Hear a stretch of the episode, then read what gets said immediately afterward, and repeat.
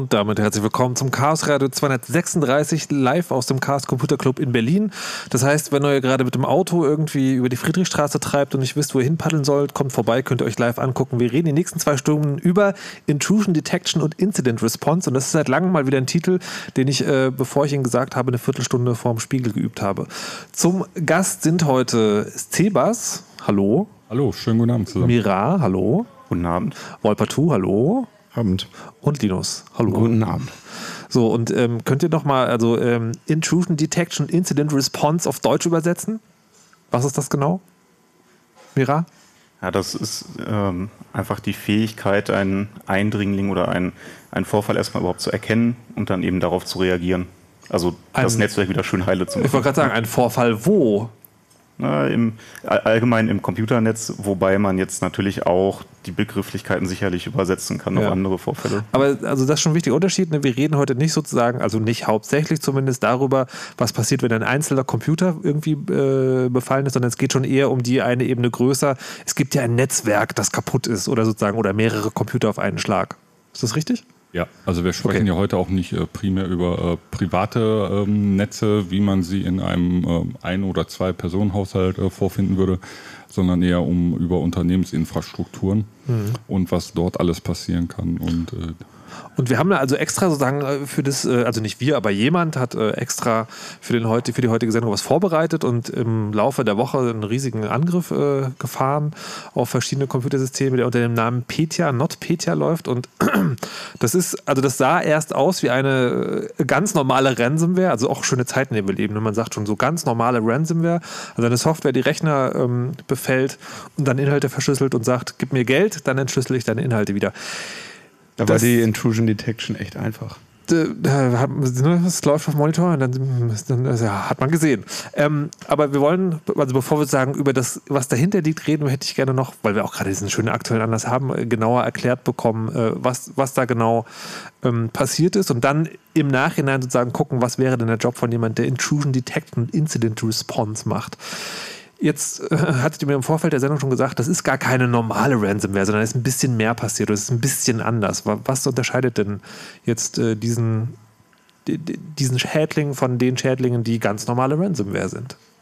Also aktuell scheint da Konsens zu sein zwischen äh, allen größeren äh, Analyse- und AV-Buden, dass das eben gar keine klassische Ransomware ist, also die jetzt hingeht und wirklich probiert, äh, Geld zu erpressen, ähm, sondern dass das ein sogenannter Wiper ist. Also in irgendeiner Form ein, ein Tool, was äh, eigentlich Schaden anrichten soll, indem Daten dann unzugänglich gemacht werden, eben durch Verschlüsselung oder eben äh, durch Überschreiben.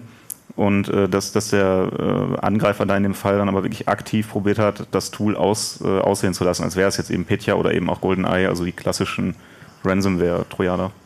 Aber warum? Also wa- wa- warum, warum äh, lässt man eine Software, die Dinge kaputt macht, aussehen wie eine Software, die Dinge nur halb kaputt macht? Was ist der Vorteil davon? Was ist die Motivation dahinter? Naja, das hat natürlich ähm, einen gewissen Impact, gerade auch pressetechnisch, ähm, weil jetzt in letzter Zeit relativ viel über Ransomware berichtet wurde, dass, dass sich dadurch vielleicht einfach ein größeres Medienecho erhofft äh, wurde, was ja auch offensichtlich funktioniert hat. Ähm, oder eben unter Umständen auch einfach so ein bisschen das Irreführen der AV-Vendoren, dass wenn vielleicht zuerst Signaturen anschlagen, die typischerweise auf irgendwie so ein altes Petja oder sowas anschlagen, dass dann ähm, unter Umständen vielleicht erstmal diese Welle so gar nicht identifiziert wird. Das, das wäre vielleicht ein, andere, ein anderer Beweggrund, der denkbar ist. Also vielleicht kann man kurz erklären, warum man äh, zu der Vermutung oder zu der relativ klaren Hypothese gekommen ist, dass es den Leuten dabei nicht darum geht, äh, Dateien wieder zu entschlüsseln und, ähm, äh, und somit Geld zu verdienen. Ähm, die haben eine Reihe an ganz guten äh, Kombinationen gemacht. Sie haben also einmal diese von WannaCry schon bekannten NSA-Exploits genutzt, Eternal Blue, also das, was wir damals schon gesehen haben, was auf die Also nur für die äh, Leute, die es damals geht. nicht, damals nicht gesehen haben, ähm, es gibt ein Paket von Sicherheitslücken, das von dem oder den, nee, doch dem Den oder den Shadow Brokers. Shadow Brokers veröffentlicht wurde. Da ist eine Sicherheitslücke drin, die der NSA schon sehr lange kannte, was wiederum interessant ist, weil manche Leute argumentieren, dass Geheimdienste keine Sicherheitslücken horten sollen. Ähm, und zum Beispiel. die äh, sozusagen, die wurde dann ausgenutzt, um so genau eine Ransomware an den Start zu bringen, diese WannaCry nämlich. Und das nutzen die, aber nicht nur das. Ne? Da war nicht noch nur mehr das, drin. ja, die haben also noch, also bei einem befallenen Rechner schaut sich das mit wahrscheinlich tu, mit so einem Code, der aussieht, als wäre der aus dem äh, wie hieß das nochmal, was im Bundestag auch hing? Mira, jetzt will, ich bin wegen deinem Namen irritiert. Das Nee, ist das ist nicht Mimikatz. Mimikatz. Ja, Mimikatz, ein Credential einfach, ja. So, ein, äh, so ein Tool, was einfach sich quasi in so einer Windows-Umgebung umschaut, was es da so für Passwörter gibt, was es für andere Rechner gibt und äh, die dann mit den Passwörtern, die es irgendwo anders hergeholt hat, quasi sich auf den anderen Rechnern noch umschaut. Also äh, quasi die Lateral Movement Phase auch nochmal ist äh, was ist- automatisiert. was ist eine Ja, komm ich, Lateral? wollte ich gerade zu, weil ich kenne ich, ähm, laterale Bewegung heißt, du, du kommst quasi jetzt von außen in so ein Netzwerk rein Ja. und lateral heißt jetzt zu den Seiten. Das heißt, du hast irgendwie, du weißt oder du vermutest, du bist in einem Unternehmensnetzwerk gelandet, du hast jetzt Glück gehabt und einen von, was weiß ich, tausend Rechnern infiziert. Und jetzt machst du etwas, was sich quasi laterale Bewegung nennt, dass du also innerhalb dieses Netzwerkes dich umschaust und zu, zusiehst, ob du andere oder attraktivere Ziele findest. Und das haben die, diesen Prozess haben die auch automatisiert. Man kann man kann es mit Aufklärung zusammenfassen. Du betreibst quasi eigene Aufklärung als Angreifer in der Infrastruktur, um dir ein Schaubild darüber zu verschaffen, was hast du eigentlich in der Infrastruktur alles für Komponenten und für Accounts. Aber das ist äh, nur, nur, damit ich es richtig verstehe, du willst Aufklärung betreiben, deswegen, da sitzt aber niemand, der Aufklärung betreibt. Nein, das ist macht automatisiert. Software. Macht ein Tool, ja. Du, gehst da, du gehst davon aus, dass der erste Rechner, den du in diesem Netzwerk erwischt hast, nicht unbedingt der attraktivste für dich ist. Ja, dass du jetzt, was weiß ich, du hast jetzt vielleicht irgend so normalen Mitarbeiter äh, oder eine Mitarbeiterin oder was auch immer, ja, und du willst aber eigentlich irgendwo an so einen, an so einen richtig Ja. schönen saftigen Server, der sich vielleicht noch zwei, zwei Ja. Ebenen weiter befindet.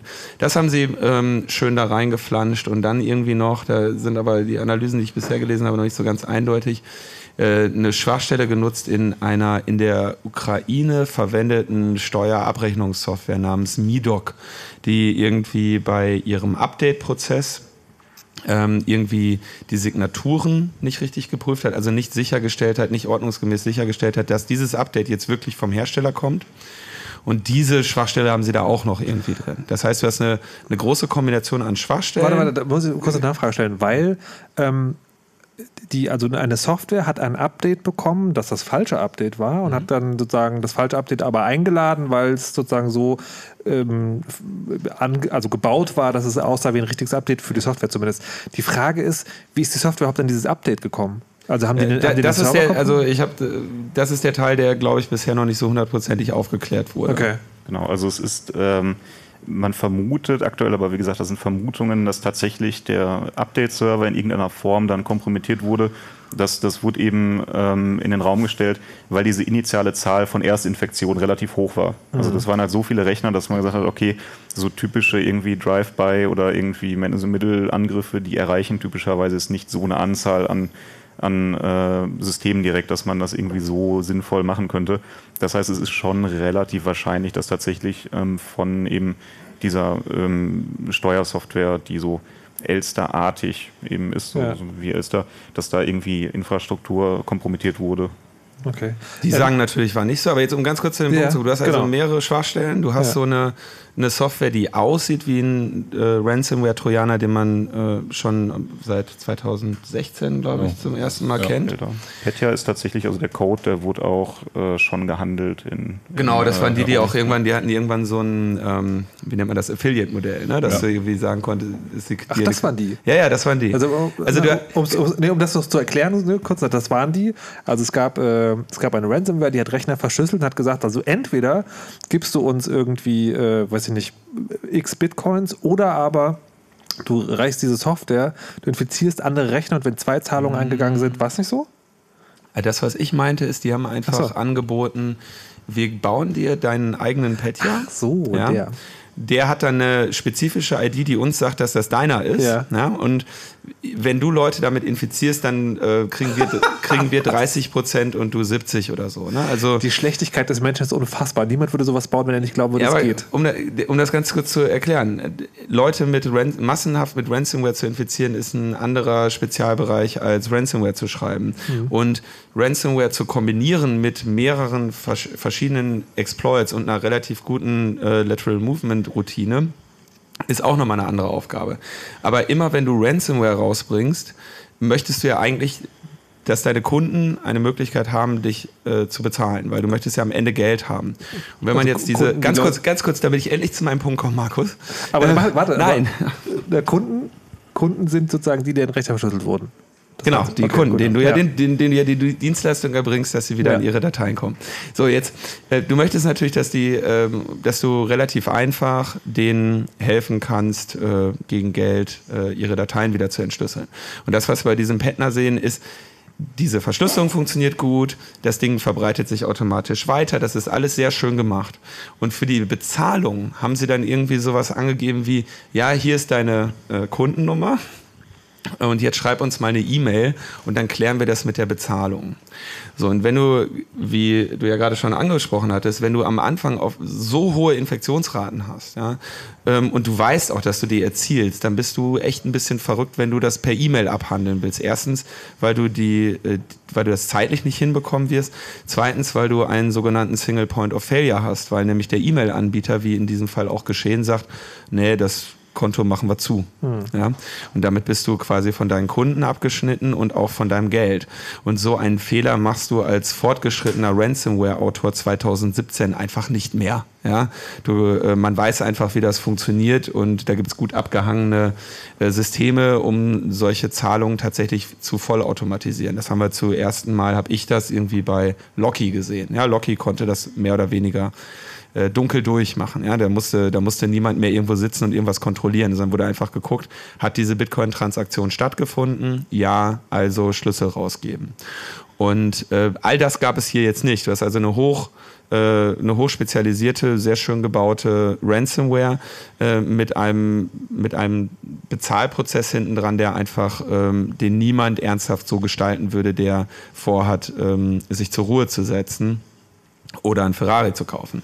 Und äh, der daher kommt halt diese Hypothese, dass man hier sagt, so, das kann denen nicht darum gegangen sein, Geld zu verdienen, weil dann hätten sie nicht so viel Arbeit reingesteckt und am Ende so dilettantisch das Inkasso gemacht. Also, Aber sagen, das, der Dilettantismus ist aber auch so groß, dass man, es gibt ja diese Regel, ne, versuche nicht durch eine Theorie zu erklären, was man auch durch Dummheit erklären kann, aber das ist dann doch ein Schritt zu weit. Also da sagt man dann doch so, nee, das, Das ist- das ist, das ist zu absurd. Das ist einfach ein operationeller Fehler. Das normalerweise braucht man ja eben auch noch mehr als dieses eigentliche, ich habe jetzt irgendwo eine Bitcoin-Wallet, wo jetzt mein Geld reingeht, sondern was eben auch gerade schon erwähnt wurde, ich muss ja irgendwie meine Transaktion verifizieren, dass das jetzt von dem richtigen Kunden kam.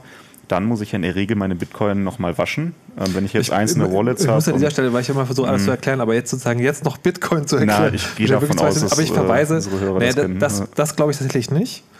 Also nicht, beziehungsweise will ich nicht zwangsweise voraussetzen, aber wir haben ein eigenes Chaosradio zum Thema Bitcoin gemacht und an der Stelle nur kurz, es ist halt eine Möglichkeit, digital Geld zu überweisen. Ich glaube, dabei können wir es Genau. einfach mal und belassen. in einer anonym, schrägstrich, pseudonymen Art. Und jetzt habe ich halt schon das Problem, dass jetzt ähm, im Prinzip was in diesen Wallets ist und so, das kann man schon von außen beobachten und das tun natürlich auch alle möglichen Leute. Ähm, das heißt, als geneigter Krimineller möchte ich jetzt nicht einfach ähm, meine selben Bitcoins im Prinzip immer in den gleichen Beträgen direkt weiter überweisen, bis ich dann irgendwann bei meinem Payment Provider bin, der mir das dann in echtes Geld auszahlt sondern äh, typischerweise ist das so eine ganze Kette an, an Zwischenschritten, um dann diese Bitcoin zu waschen, um halt diesen Trace zu mir selber als äh, Betreiber dieser Infrastruktur irgendwie aufzuheben. Und das ist jetzt auch nichts, was jetzt ähm, so Szene-Einsteiger irgendwie dann selber bauen, sondern die mieten das dann eben irgendwo oder arbeiten irgendwo mit, mit Leuten zusammen. Und diese Infrastruktur, die sieht absolut, also die, die, wir da jetzt sehen eben für, für das äh, NotPetya oder wie auch immer jetzt der aktuell gängige Name dafür ist, äh, das, das sieht einfach nicht danach aus. Also das, das sieht so aus, als würde quasi das Backend fehlen. Also, Also vor allem kostet dich ja die Eröffnung eines Bitcoin-Kontos nichts. Ja. Ähm, weshalb das Naheliegende ist, einfach für jeden deiner Kunden eines zu erstellen. Und dann musst du quasi, sagst du jedem Infektionsopfer, überweise den Betrag, was weiß ich, halber Bitcoin oder was auch immer, auf folgende Adresse. Und dann kannst du nämlich, wenn du da reinschaust, siehst du einfach eine leere, eine leere Wallet-ID. Und sobald das Ding einen Füllstand aufweist, kann dir das völlig egal sein, dann zahlst du halt aus. Ja? Ja. Bei WannaCry und, also bei WannaCry haben wir es zum ersten Mal gesehen, die haben nur vier Wallet-IDs benutzt. Ja? Also alles Geld auf einen Haufen. die haben angeblich das auch per Hand gemacht. Ja, also das war, machst du nicht so. Da wär's ja blöd. Also du willst ja, die, die haben ja das Potenzial gehabt, richtig viel Geld zu verdienen. Und aber war WannaCry vielleicht nur der Probelauf für NotPetya? ja, vielleicht war das ja nur So eigentlich für Nordkorea und da gibt es so wenig Rechner, da kann man das bearbeiten. Okay, also sagen, das, äh, das ist unser aktueller Aufhänger. Und, da, da kann man aber sagen, tatsächlich gleich schön ähm, zum, zum einen der Themen kommen, nämlich Incident Response. Das kann jetzt so, also sowas passiert in der Ukraine sozusagen anscheinend ziemlich viele Leute, weil es auf, auf, die Steuersoftware da geht. Aber es passiert halt nicht in einem einzelnen Rechner, sondern halt in, in großen Netzwerken. Ähm, und jetzt habe ich irgendwie auf Twitter, ich glaube gestern oder, oder heute gelesen, so, ja, was hilft ist, da geht ja so ein Bildschirm an, der so, der anzeigt, es würde ein äh, Checklist, heißt das, glaube ich, bei Windows ähm, machen. Und wenn das angeht, soll man den Rechner zumachen oder ausmachen, weil die Verschlüsselung dann noch nicht ähm, sozusagen fertig ist. Und dann kann man die Festplatte ausbauen und noch die Daten runterziehen. Ähm, das ist ja geil, wenn es ein Rechner ist. Aber Incident Response heißt ja, ich bin jetzt in einem, äh, ich bin in einer Firma und da gibt es halt Rechner und die sind möglicherweise alle davon betroffen. Was genau passiert dann? Also wenn man sozusagen hat man, hat die Firma dann einen Verantwortlichen? Was, was sozusagen in diesem Moment in einer Firma, was geht dann los? Oder nicht, nicht zwangsweise in einer Firma, aber in einem, in einer Institution, die ein was ist ein großes Netzwerk eigentlich? Was sind typische Netzwerke, über die wir heute hier reden? So Größen. Ab, ab, ab wann sagt er, das ist nicht mehr der Privathaushalt, von dem wir gerade geredet haben? Oder wo wir am Anfang gesagt haben, darüber reden wir heute nicht so. Wie viele Computer sind das? Wie viele Maschinen? Groß ist immer relativ. Also äh, kommt drauf an, wie viele Personen man zur Betreuung hat. Wenn ich 100 Rechner habe und ich habe gar kein eigenes Personal, dann sind 100 Rechner schon sehr anspruchsvoll, weil man muss erst jemand anrufen, hat vielleicht eine Firma, die alle zwei Wochen mal vorbeischaut, dann kann 100 Rechner schon viel sein. Und wenn man äh, gut vorbereitet ist und eine gute Mannschaft hat, dann können auch mal so 10, 20.000 oder mehr Rechner können dann wenig sein. Aber was ist, was ist eine Größe, wo ihr sagt, okay, da fangen wir überhaupt an erst? Ja, sagen wir es mal so, wenn man sagt, okay, eine Person wird es wahrscheinlich nicht schaffen, in dem Gebäude rumzulaufen und alle Rechner mhm. rechtzeitig abzuschalten, dann können wir eigentlich sagen, es ist groß. Ja. Okay, gut. Was passiert in so einem Fall? Also frühst um 8, die Leute kommen zur Arbeit, machen ihre Rechner an, überall läuft dieses Ding. Was ist dann die Incident Response? Ja, es kommt darauf an, wie gut ich vorbereitet habe. Wenn ich, also wenn ich tatsächlich niemand habe, es gibt auch große Netze, wo, also sagen wir mal, von Organisationen, wo wirklich einfach niemand da ist, der da eingreifen könnte weil man eben sozusagen einige wenige Dienstleister hat, aber man hat niemanden Vollzeit, äh, dann ist wohl das, dann muss man wohl, ähm, dann kriegt man halt eins in die Fresse und muss dann eben danach gucken, wie man von hoffentlich vorhandenen Backups das wieder zusammenstellt. Und da ist dann wahrscheinlich das Einzige, dass man halt natürlich probiert, einfach so viel wie möglich abschalten, in der Hoffnung, dass die Verschlüsselung nicht fortgeschritten ist. Mhm. Ja, man muss ja immer das machen, was machbar ist. Und wenn ich sage, hey, ich habe keinen zentralen Netzwerkknoten, den ich abschalten kann oder ich kann meine Systeme nicht anders schützen, dann bleibt mir natürlich nichts anderes übrig, als in dem Fall einfach abzuschalten. Weil das Problem ist bei Ransomware, da kann sich auch manchmal rausschalten, dass jemand später sagt, hey, passt mal auf, wenn ihr das Ding anlasst, dann könnt ihr euch irgendwie den Hauptspeicher sichern und den Schlüssel aus dem Hauptspeicher ziehen. Mhm. Das bringt mir aber nichts in dem Moment, wo ich da stehe, meine Rechner gehen kaputt und ich habe die Information noch nicht. Und da muss ich dann einfach eben sehr kurzfristig entscheiden, okay, was mache ich jetzt? Und klar, wenn natürlich, also nehmen wir an, ich habe keine anderen Mechanismen. Ja. Ich habe sozusagen nur, ich habe den Ausschalter und ähm, mehr Kompetenz habe ich kurzfristig nicht, an auch zu sehen, was da genau passiert oder einen anderen Mechanismus, der da angreifen könnte. Dann Augen zu und durch, dann kann ich halt nur ausmachen. Ja. Aber das stimmt, gerade bei WannaCry war es doch so, da gab es doch dann relativ schnell ein Tool, was wieder entschlüsselt hat, aber dazu musste man den Rechner nicht ausgemacht genau, haben. Ja. Und jetzt bei Petya NotPetya ist es so quasi, wenn man rechtzeitig ausgemacht hat, dann ist man noch davon gekommen. Ja. Also, das ist ja ein bisschen das Problem, wenn ich, wenn ich das in dem Moment weiß, wo es losgeht, dann ist ja in Ordnung. Dann würde ich sagen, ja. dann schalte ich vielleicht nur das Netz aus. Aber das ist ja genau das Problem. Die Information, die kam halt ein paar Tage später. Mhm. Ja. Aber, aber wie macht man das dann? Würfelt man? Also man steht vor diesem Netzwerk, die, die, die ähm, alles explodiert. Wie trifft man die Entscheidung anlassen oder ausmachen? Also im Regelfall verfallen ja erstmal äh, viele und die Entscheidungsträger in den äh, Chicken Headless Mode. Ja? Also mhm. keiner weiß, was sie, zu machen. Sie laufen herum und gackern. Ja, sie laufen herum und gackern und äh, keiner hat einen Plan. Äh, da heißt dann erstmal Ruhe bewahren und im Zweifelfall, ähm, wie Wohlpatrouille schon sagte, erstmal ausschalten und einen Überblick über die Lage verschaffen. Also an den Systemen, wo man halt noch Informationen äh, herbekommt, die man äh, mhm. vom Netz separieren kann und trennen kann, da dann entsprechend schauen, ähm, was, was man an brauchbaren Informationen auch über andere Quellen ähm, sich erschließen kann. Genau, also worauf es dann im Prinzip hinausläuft, ist, also man kann jetzt nicht davon ausgehen, dass es irgendwann so ein Tool gibt, was einem da jetzt hilft beim Entschlüsseln oder dass jetzt, äh, dass das zeitnah passiert oder dass eben überhaupt meine Systeme diese Bedingungen mitbringen, die ich brauche, damit ich dieses Tool benutzen kann. Mhm. Jetzt im Beispiel von dem WannaCry war das, wenn ich äh, das noch richtig im Kopf habe, dass man irgendwie ein älteres Windows braucht mit irgendwie einer alten Version irgendeiner Krypt-API, äh, damit noch bestimmte Spuren von dem Keymaterial im Speicher bleiben. Das hilft mir jetzt aber erstmal nichts, wenn ich halt ähm, vorbildlich meinen ähm, schönen brandneuen Windows-Server weiß ich nicht, 2016 vielleicht schon habe, ähm, dann, dann habe ich halt Pech gehabt. Und ähm, da jetzt dann irgendwie das betriebliche Risiko wirklich einzugehen, zu sagen, okay, wir halten jetzt unseren Betrieb an, bis wir irgendwie so ein Tool haben, das äh, macht fast nie Sinn. Also das äh, wird man wahrscheinlich nie wagen.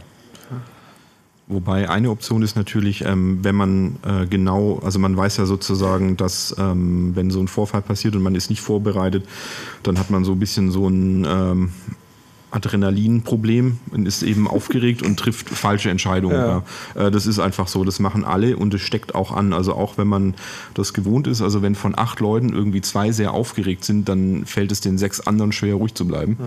Das Beste ist jetzt, wenn man jetzt gerade keine PTA-Problematik hat, dann einfach sich zu sagen, okay, was haben wir denn an Möglichkeiten da? Was können wir denn Sinnvolles machen, dass wir beispielsweise erstens, wenn irgendwo auf einem Rechner eine Ransomware ist, nicht in Panik unser komplettes Netz abschalten? Und was haben wir denn für Möglichkeiten, vielleicht, äh, wenn so ein Wurm bei uns aufschlägt, erstens mal zu gucken, ist der für uns überhaupt gefährlich? Und Ja. können wir den vielleicht irgendwie anders eindämmen, ohne uns halt selber zu sabotieren? Na, aber das, das wollte ich gerade fragen. ne? Also bei äh, also Petya, NotPetya basiert ja sozusagen auf ein paar Sicherheitslücken. Und ähm, die sind ja zum Beispiel, also die Eternal Blue heißt ja, glaube ich, die in diesem NSA-Paket drin war, die ist ja, da gibt es ja sozusagen ein Sicherheitsupdate für. Jetzt ist ja der Fall denkbar, also jetzt nur mal theoretisch konstruiert, ich bin sozusagen in einem großen Netzwerk unterwegs, wo ein Teil der Rechner das Update gemacht hat, ein anderer Teil nicht. Das heißt, frühs machen alle Leute ihre Rechner an, die Hälfte davon, äh, da läuft dieser, diese, diese Verschlüsselung los, bei der anderen nicht. Jetzt weiß ich ja aber noch nicht, warum das so ist. Sage ich dann alle Rechner ausmachen? Oder dürfen die, die weiterarbeiten, wo äh, sozusagen, wo, Ja. wo erstmal nichts passiert ist? Ja, aber wenn dir 50 Prozent deiner Systeme ausfallen, dann ist eigentlich meistens, dann wären auch so viele kritische Systeme dabei, dass normales Arbeiten nicht mehr möglich ist. Man könnte hier vielleicht empfehlen, wenn ein paar Rechner sich normal verhalten, dass man sagt, okay, die trennen sich vom Netz, weil in dem Moment wissen wir ja noch gar nichts. Wir wissen ja nicht, ist das irgendwas Allgemeines, was, gar, was wirklich automatisch läuft, wo der Täter auch gar keine Möglichkeit mehr einzugreifen, oder ist das was, wo er nachlegt? Und wenn das beispielsweise nur bei mir passiert und bei niemand anderem sonst, dann sollte ich vielleicht nachdenken, okay, äh, wenn ich jetzt ganz entspannt bin und sage, ich lasse die Leute weiterarbeiten, dann merkt die Person vielleicht, sie hat nicht genügend Schaden angerichtet und breitet sich noch weiter aus. Dann muss man eben so eine Trennung machen. Also geschickt ist es natürlich halt so früh wie möglich jemanden zu haben, der äh, einigermaßen ruhig bleibt und halt guckt, was passiert da so draußen im Internet, wenn mir irgendwie Twitter oder so zur Verfügung stellt, im Zweifelsfall heise, dann möchte man dann vielleicht das Forum vermeiden. Und ähm, dann einfach gucken, ist das ein allgemeines Problem, dann wissen wir die Chance, dass der Täter sich wirklich gerade um uns kümmert, die ist extrem gering und dann helfen auch wirklich ähm, so allgemeine Maßnahmen. Ich muss nicht befürchten, dass jemand bei mir nachlegt. Und wenn das sozusagen nur bei mir passiert, dann muss ich natürlich davon ausgehen, okay, kein anderer sagt irgendwas, da hat jemand mich persönlich auf dem Kieker. Ist, ähm, da wollte ich gerade fragen, ist das also die, ähm, jetzt Petja Nordpetja war sozusagen war groß genug, dass es sofort klar wurde, weil da ist irgendwie auch äh, in der Werft oder in einem, in einem Hafen irgendwas aufgefallen, eine Pharmafirma ist irgendwie mit, mit draufgegangen und so. Ist es aber so, also jetzt in der Community der, der Incident Responder, dass man mit sowas an die Öffentlichkeit geht? Also ne, wenn es jetzt nicht so groß ist wie dieses Petja-Ding, sondern sozusagen so eine Nummer kleiner. Es hat vielleicht mehrere Firmen erwischt. Also ge- geht man jetzt hin und sagt so, ey, uns hat es gerade erwischt, habt ihr auch ein Problem? Bevor wir, bevor wir zur Öffentlichkeit kommen, lass uns noch mal ganz kurz überlegen, dass du ja auch ähm, häufig sowas vielleicht ausgelöst hast, wo du gar nicht weißt, wann und ob das überhaupt passiert ist. Also ähm, so ein ähm, so ein Wiper oder sowas, der wirklich sofort Schaden anrichtet, ist ja eine Sache.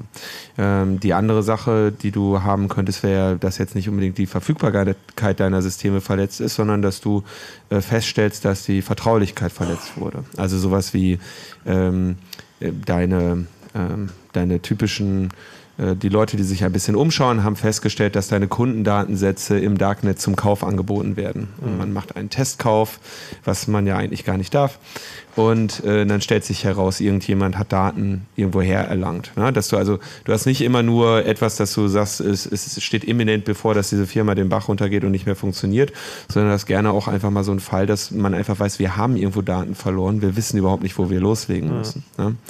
Ähm, also nicht immer hast du so eine sofortige Gefahren, diese Abwehr, Gefahrenabwehrkomponente dabei. Ich wollte das, das quasi nach dem nächsten Schritt machen, nämlich Okay. zu fragen, was gibt es denn noch als Pet, ja, wenn wir schon dabei sind, machen wir das noch schnell durch vor dem ersten Break.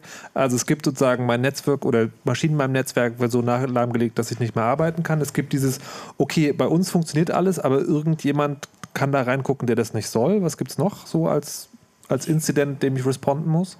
Gut, es gibt öfter dann noch den Fall, dass sich einfach einzelne Systeme irgendwie merkwürdig verhalten, dass man halt komische Muster in irgendwelchen Logs sieht, dass jetzt ein aufmerksamer Admin irgendwie sieht, äh, da hat sich gerade irgendwie jemand aus einem komischen Land irgendwie eingeloggt. Mhm. Das, das sind so typische äh, Punkte, wenn sich das dann häuft, dass man da irgendwie merkwürdige Muster sieht, äh, dass man dann genauer mal hinschauen sollte noch. Also dass jetzt nicht direkt irgendwie der ganze Betrieb eingeschränkt ist oder mhm. irgendwie mhm. Dinge nicht funktionieren, sondern dass es vielleicht komische Crashes gibt oder ähm, irgendwelche komischen ähm, Login-Versuche. Also, ja, also, also Logins auch von, von beispielsweise Nutzern, die im Urlaub sind oder Administratoren, die im Urlaub sind, von denen man zu der Zeit eigentlich gar kein Login erwartet. Ja. Also das ist das sind aber die Vorstufe, weil äh, man guckt danach, weil das möglicherweise zu einem von den beiden Szenarien führt, da macht jemand was kaputt oder da zieht jemand Daten ab. Also Wenn jemand das im Monitoring auf dem Schirm hat, schaut man nach, ja. Genau, und das, also das kann auch sein, der Typ im Urlaub hat irgendwie verpeilt, fertig zu machen, aber man guckt dann erstmal was ja. da so passiert. Genau. Okay, dann reden wir äh, gleich darüber genauer weiter, wie das aussehen kann. Dann vielleicht stelle ich die Frage nach der Öffentlichkeit nochmal. Bis dahin gibt es äh, ein paar Nerd-News, wie es sich fürs Chaos gerade gehört, die geschrieben wurden von Mo und präsentiert werden von Christina. Ein Bug in Intels aktuellen Skylake und Kaby Lake Prozessorgenerationen führt unter Umständen zu unvorhergesehenem Systemverhalten. Allerdings scheint er im Normalfall nur sehr selten aufzutreten und zeigt sich nur bei aktiviertem Hyperthreading. BIOS-Hersteller haben Updates angekündigt. Linux-Nutzer erhalten die sogenannten Microcode-Updates auch ohne BIOS-Update meist direkt über ihre Distribution. Das Debian-Projekt hatte das Problem eskaliert und empfohlen, Hyperthreading im BIOS vorsichtshalber abzuschalten, bis ein verifizierter Fix bereitsteht. Der NSA-Untersuchungsausschuss des Bundestags hat nach dreijähriger Arbeit seinen 1822-seitigen Abschlussbericht veröffentlicht, mit einigen Schwärzungen. Netzpolitik.org konnte viele davon entfernen, vor allem solche, die die Beteiligung der Telekom betreffen. Das entschärfte Dokument steht auf netzpolitik.org zum Download bereit. Wer für die fehlerhafte Schwärzung verantwortlich ist und wieso mehrheitlich die Texte der Opposition davon betroffen sind, ist bislang nicht geklärt. Bundestag kämpft mit Staatstrojaner gegen IT-Sicherheit. Im Parlament wurde mit den Stimmen der Großen Koalition ein Gesetzentwurf zum Staatstrojaner verabschiedet, der die IT-Sicherheit weitestgehend untergräbt. In Zukunft darf die Polizei schon bei dem Verdacht auf ein Delikt die Kommunikation der Bürger heimlich überwachen und bei Verdacht auf besonders schwere Straftaten geheime Online-Durchsuchungen auf Computern oder Smartphones durchführen. Dafür darf sie die Geräte mit Schadsoftware infizieren. Experten zufolge ist das Gesetz grundgesetzwidrig und mit der bisherigen Rechtsprechung des Bundesverfassungsgerichtes nicht vereinbar.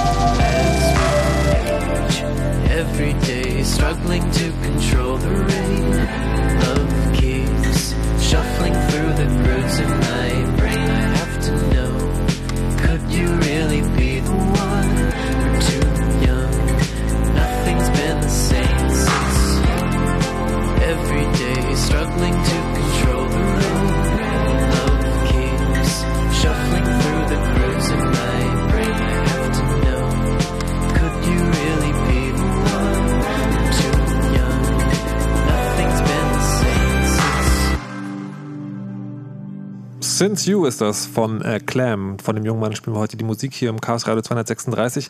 Bubble Music ist das Album, könnt ihr euch runterladen auf Bandcamp, ist Pay What You Want und Creative Commons. Damit herzlich willkommen zurück zum Chaos Radio 236, wo wir über Incident Response und Intrusion Detection sprechen. Und wir haben als praktisches Beispiel äh, über PTA schon mal gesprochen ähm, und wollen das noch kurz zu Ende bringen. Waren jetzt gerade äh, an dem Punkt zuletzt, was gibt es denn überhaupt für Sachen, die so auf poppen können oder was, was passiert, wenn man so für so ein Netzwerk zuständig ist und dann da sein muss, wenn was schief geht. Und es gibt also irgendwie die beiden großen Sachen. Ähm, jemand macht was kaputt oder jemand guckt rein und dann gibt es noch so dieses, woran kann man das vielleicht erkennen, da kommen wir nachher aber noch genauer zu. Jetzt war ein Punkt, den ich nochmal ansprechen möchte, ähm, dass ihr gesagt habt, okay, wenn in einem großen Netzwerk, was man betreut, was, ähm, was schief geht, dann guckt man mal auf Heise oder so im Internet, ob andere Leute auch davon berichten, weil dann weiß man, ähm, ich bin jetzt, äh, ich, ich bin entweder sozusagen die persönliche Attacke, also ich werde persönlich angegriffen oder die Firma wird angegriffen oder okay, hier explodiert gerade das ganze Internet, ich muss mir keine, also ich muss mir schon Sorgen machen, aber nicht in dem Sinne, dass jemand auf mich direkt abgesehen hat. Ähm, und dann ist die Frage, es gibt ja noch so ein Mittelding. Also möglicherweise sind mehrere Leute oder mehrere Firmen oder mehrere große Netzwerke betroffen, aber jeder wartet, ob jemand anders rausgeht und als erster zugibt, dass er jetzt sozusagen nicht so gut ist, dass es gar nicht erst passiert ist. Gibt es da so, ein, so eine Community, gibt es da so Community-Standards, dass man da schnell mit rausgeht und sagt, hey Leute, bei uns ist gerade irgendwie äh, die Kacke am Dampfen? Oder ist das eher so, dass man sich zurückhält, weil man sich keine Blöße geben will? Es kommt drauf an. Also wenn einem jemand, ich sag mal so, jemand sabotiert einen, dann hat man ja als Organisation, die tut ja irgendetwas und wenn ich sabotiert werde, dann tue ich ja nicht mehr das, was ich eigentlich tue. Also ähm, ja, wenn ich beispielsweise irgendwo da, äh, wie in der Ukraine eben offensichtlich eine Fabrik bin, die was herstellt, dann äh, stelle ich das erstens nicht mehr her und meine ganzen Lieferanten stehen Schlange, weil ich ihre Sachen nicht mehr verarbeite. Und dann kann man natürlich sagen, okay, das Kind ist eh im Brunnen, wenn das, was meine Organisation tut, wenn sie es nicht mehr tun kann, ohnehin rauskommt, wenn ich mit ganz vielen Leuten kommunizieren muss und klar machen, dass sich jetzt ganz viele Sachen verändern, weil, äh, wie gesagt, es bei Nee, mir nicht mehr aber- läuft, dann ist es natürlich sinnvoll, so früh wie möglich Bescheid zu sagen, Aber ich weil meine genau ansonsten nicht, ich zögere ich es ja nur raus. Genau, ich meine Ja. aber nicht die Fälle. Ich meine nicht die Fälle, wo sie sagen, wo sowieso äh, quasi die Werft steht still, nichts geht mehr und wo man sowieso irgendwann drüber reden muss. Es gibt ja dieses Zwischending, ne? Also keine Ahnung, ich bin halt vielleicht keine, sagen wir, ich bin eine Werbeagentur und ich habe nur einen Großkunden und die Deadline ist in einem Monat und wenn ich heute nicht arbeite und morgen auch nicht arbeite, dann kriegt das auch keiner mit. So.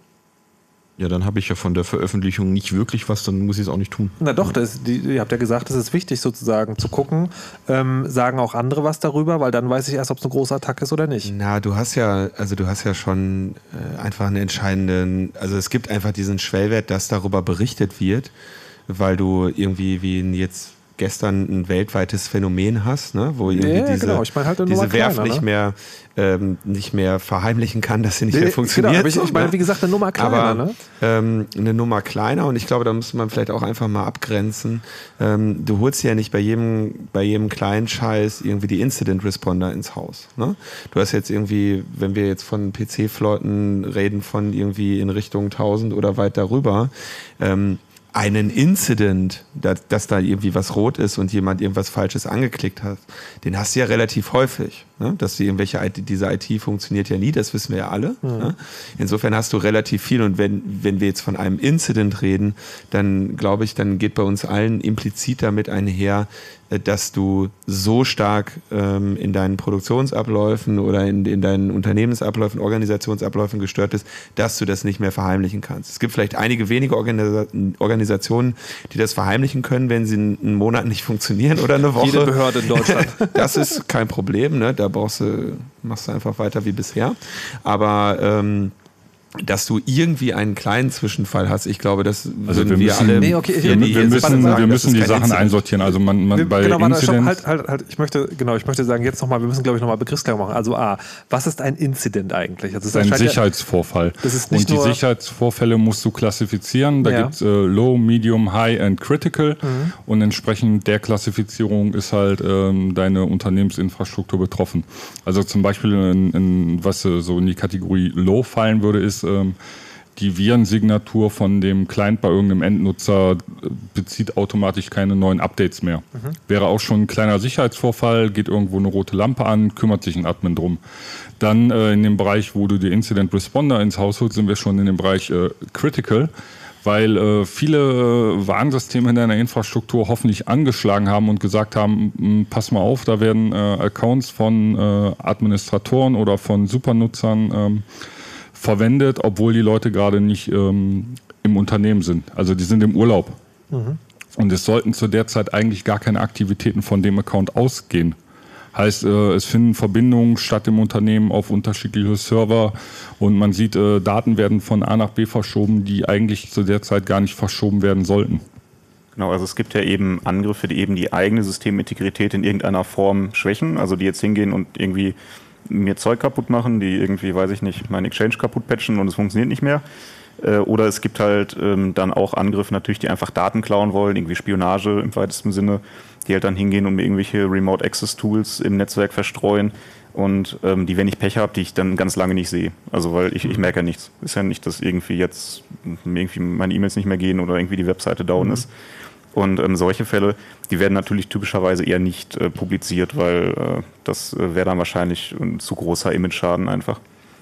Ja, ich, mu- ich muss jetzt machen, das, lass uns erst mal die, die Definitionsphase fertig machen. Ihr sagt jetzt zweimal gesagt, Incident Responder ins Haus holen. Das heißt, es gibt A, extra Leute, die das machen und Genau. B, man hat die nicht vor Ort. Genau, also du hast als Unternehmen im Regelfall äh, Willst du nicht vor Ort haben? Also, also Incident Responder ist ja eine besondere Qualität von Mitarbeitern. Ja. Ähm, und die kosten auch entsprechend Geld. Ja. Heißt, ähm, die wachsen auch nicht an Bäumen. Ja. Und äh, deshalb hat man die im Regelfall nicht im Haus sitzen. Heißt, Aber, aber was machen die denn? Also, also, Also ich, ich stopp, halt, halt. Ich will Ja. mal nur so sagen, nur aus der Perspektive dieser Sendung. Ja. Ja. aus der Perspektive dieser Sendung ist ein Incident Responder jemand, der kommt, wenn alles schlimm ist Ja. und entscheidet, ob wir die Rechner abschalten oder nicht. also der Incident, ja genau. Und dann sozusagen äh, langfristig gesehen kann er vielleicht mal, was auch immer da passiert ist, auseinandernehmen und gucken, was da war. Also Incident Responder sind, wenn man es mal äh, in einem verständlichen Sinne ausdrücken möchte, diejenigen, die sich mit Sondermüll in IT-Infrastrukturen auseinandersetzen Okay. und für die Trennung und Entsorgung, äh, die Trennung und Entsorgung sicherstellen. Und ein bisschen Recycling. Und ein bisschen Recycling betreiben. Also das sind im Grunde genommen die Leute, die dir sagen, äh, kaputt, kaputt, kaputt, kaputt. Machst du neu, machst du neu, machst du neu, machst du neu. Äh, das brauchst du, das brauchst du, das brauchst du.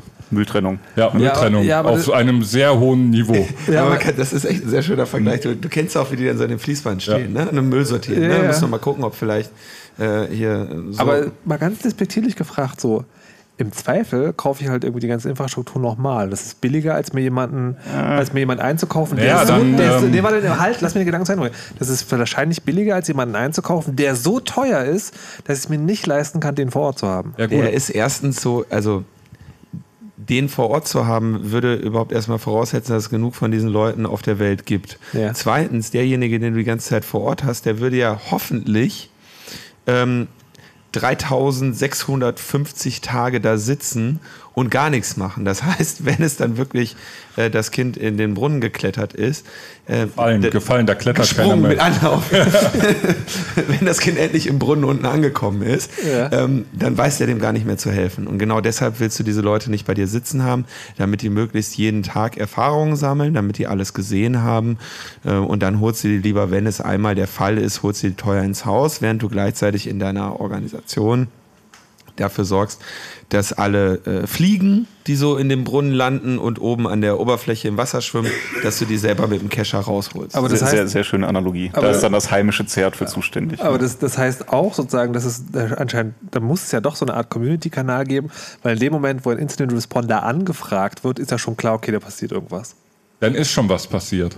Ja, genau. Also wenn er angefragt wird, ist das Kind im Brunnen Ja, ja, genau. gefallen und es hat jemand das Wasser gehört, was beim, Auf, äh, beim Aufschlagen es- des Kindes und äh, die kopflosen wurde. Hühner, die danach hochfliegen. Und ist, Genau. und, aber ist es dann, aber ist es dann so, dass, äh, dass, dass jede Firma hat einen, den sie dann holt, oder ist es dann eher so, so Blackboard-mäßig so, helft, helft, und dann sozusagen wird halt, kommt halt der, der am nächsten dran sitzt. Also die Unternehmen haben schon in der Regel, wissen die schon, wenn sie, Es an gibt wen da- sie sich wenden, ja. wem sie da vertrauen. Es gibt da eine Krisennummer, ähnlich wie äh, der Herr de Maizière als Innenminister, die mal angefragt hat. Einige Leute haben da eine Krisennummer und die ruft man dann an. Okay, sagen, um zurück zur Frage zu kommen. Ich habe da dieses große Netzwerk. und Dieses Netzwerk, da gehen gerade alle Rechner aus und werden geransomwert und ich rufe meinen Incident Responder an und der hält da erstmal die Klappe.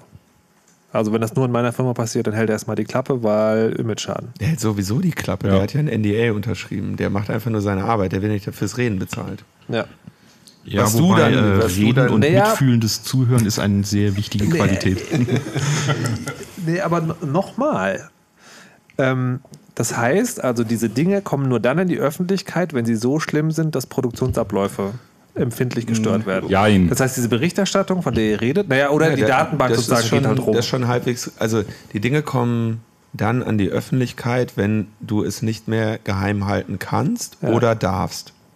ja. Ähm, ne, wenn Produktionsabläufe äh, zum Erliegen kommen, dann wirst du das, ähm, wirst du das nicht verheimlichen können. Mhm. Du hast ja auch ähm, spätestens dann, wenn du eine massive Störung im Betrieb hast, hast du zu viele Mitarbeiter, die das einfach irgendwie ihren Freunden erzählen. Also dann Ja. musst du äh, musst du sowas natürlich früher später Ja, öffentlich war machen. spätestens eine Gewinnwarnung an die Investoren. Also da, dann sind wir im ganz schlimmen Bereich. Und wenn du, wenn du jetzt so Datenschutzverletzungen, also Vertraulichkeit hast, da haben wir ja, ähm, ich weiß gar nicht seit wann, ähm, auch entsprechend ähm, die Regulierung zu, also die Gesetzgebung zu, dass du dann eben deine, ähm, die betroffenen Kunden informieren musst und so. Ähm, und dann gibt es noch diese dritte Schiene, dass du natürlich bei dieser Abhandlung dieser Angelegenheit in der Öffentlichkeit bemüht sein möchtest, auch von Anfang an ähm, deinen ja, Rufschaden gering zu halten. Und da ist leider häufig der, der Konflikt, dass du den natürlich gering hältst, indem du eben verantwortungsbewusst damit umgehst. Und verantwortungsbewusst damit umgehen heißt eben auch früh Bescheid zu sagen und Dinge vernünftig zu klären und nicht einfach nur die ganze Zeit mit den Armen wedeln dazu stehen und zu sagen, ich wollte hier gerade ist sagen, nichts passiert. Hat sich das rumgesprochen? Dass es Ja, gute- das hat okay, sich mittlerweile schon. größtenteils rumgesprochen. Also das immer wieder, ähm, also ich erinnere immer wieder Situationen, wo dann irgendwie so, das verlässt diesen Raum nicht. Und du denkst dir so, die Wette nehme ich, die wetten wir schon. So, das, hast du natürlich, ähm, weil da Menschen um ihren Job fürchten, ähm, was aber einfach damit zu tun hat, dass den, äh, also vielen, in vielen Firmenkulturen scheint es dir noch nicht rumgesprochen zu haben, dass natürlich deren Aufgabe ist, äh, de- des, was weiß ich, des IT-Managers oder so, diesen Schaden gar nicht erst entstehen zu lassen, aber natürlich auch, wenn er aufgetaucht ist, den zu beheben und nicht den unter, unter den Teppich zu kehren. Also da muss man, das gehört schon, denke ich, dazu. Und da gibt es aber jetzt auch schon einige Bereiche, wo du quasi, äh, wo große Organisationen sich Krisenmanager holen, die quasi mit diesen Incidents vertraut sind und die, die quasi wissen, was man wann sagen muss und was nicht und wie man zum Beispiel so etwas koordiniert. Du hast halt einerseits, also Incident Response ist quasi so der technische Teil davon. Du hast ja dann noch einen rechtlichen, du hast einen Kommunikationsteil, den du schon ansprichst. Äh, du, das wird relativ schnell Das ist ein sehr, relativ ist ein sehr komplexes Thema. Jetzt stelle ich mir so eine Art A-Team vor. Ne? Da kommt der Typ halt, der den Computer Ja. sauber macht, dann Genau. kommt der, Ja. der Jurist, dann kommt der, der den PR-Manager am Abend und sagt So, so, und jetzt muss der, jetzt hast du, jetzt hast du, äh, dann hast du die Situation, dass du den Techniker hast, der, der zwar genau weiß, was mit diesen Systemen los ist, auf einer technischen Ebene, der aber relativ wenig Verständnis dafür hat, ähm, was dieses System jetzt für dieses Unternehmen für eine Bedeutung hat. Der ist ja heute Morgen erst reingekommen. Dann hast du da, die, was weiß ich, die Fachseite sitzen, die sagen, oh Gott, oh Gott, oh Gott, oh Gott, oh Gott, oh Gott, oh Gott, oh Gott. Da ist, äh, ich glaube, da ist meine ganze Filmsammlung drauf. Und dann so, okay, ist da auch noch irgendwas anderes Wichtiges drauf? Ja, vielleicht so ein paar Kundendaten, aber die sind ja eigentlich wertlos. Ne? Dann, oh nee, dann sagt der Jurist, aber oh, oh, oh, oh Gott, oh Gott, oh Gott, oh Gott. Und dann sagt der PR-Manager, äh, ne, oh, jetzt müssen wir aber dann auch mal irgendwie äh, anfangen, die großen Schuhe anzutreten, um das Feuer äh, auszumachen. Und ein großer Teil der Incident Response, der jetzt, glaube ich, hier für, im technischen Bereich nicht so interessant ist, ist natürlich das auch zu koordinieren, dass halt irgendwie ne, so ein Jurist, der sich mit den, mit den rechtlichen äh, Aber, Bedingungen da auskennt, äh, auch versteht, was da gerade technisch äh, aber, abläuft. aber arbeitet man dann zusammen? Also haben Incident Responder sozusagen tatsächlich so eine Art Team, das das alles kann? Oder kommt man als Techniker dahin und dann gibt es sozusagen die anderen, also da kommt halt sozusagen der Rechtsanwalt, Incident Responder und dann muss man sie sozusagen da auch nochmal zusammenfinden. Es kommt drauf an, wen du dir holst. Okay, also, Also- es, gibt, es gibt beides sozusagen. Ich kenne einige äh, Organisationen, die das auch machen, die da wirklich einfach vollständig den Tisch übernehmen. Jetzt, jetzt klingt es aber so, Incident Response gibt es sozusagen nur äh, in dem Bereich irgendwie Aktiengesellschaft aufwärts. Und die anderen gucken, also die kleineren sozusagen äh, formatieren ihre Rechner und machen neu oder Tatsächlich Unterschiedlich. oftmals, ja. Also es ist natürlich schwierig zu sagen. Jetzt, ähm, es gibt auch große Unternehmen, die nicht börsennotiert sind, aber ähm, schon das-. Ich wollte, ich wollte genau. darauf hinaus sozusagen, dass, es, dass sich das so anhört wie so Incident Response. Das gibt es eigentlich nur, wenn man richtig viel Asche hat und der kleine Mittelständler kann sich das eher gar nicht erst leisten. Die Frage ist, bemerkt der kleine Mittelständler, dass er ein Problem hat? Wenn die Rechner ausgehen und geransomwert werden, auf jeden Fall. Dann hat er ja eh nicht wirklich Bedarf für Incident Response, dann macht er Was? eine Wieso? Schadensbegrenzung. Moment mal, Also beim- heißt das, wir haben eine Stunde umsonst geredet? Ja, das Nein. ist eine Schade. Wenn du eine Ransomware hast, das ist ja eigentlich egal, ob du eine Ransomware hast oder ob dein Rechenzentrum abbrennt.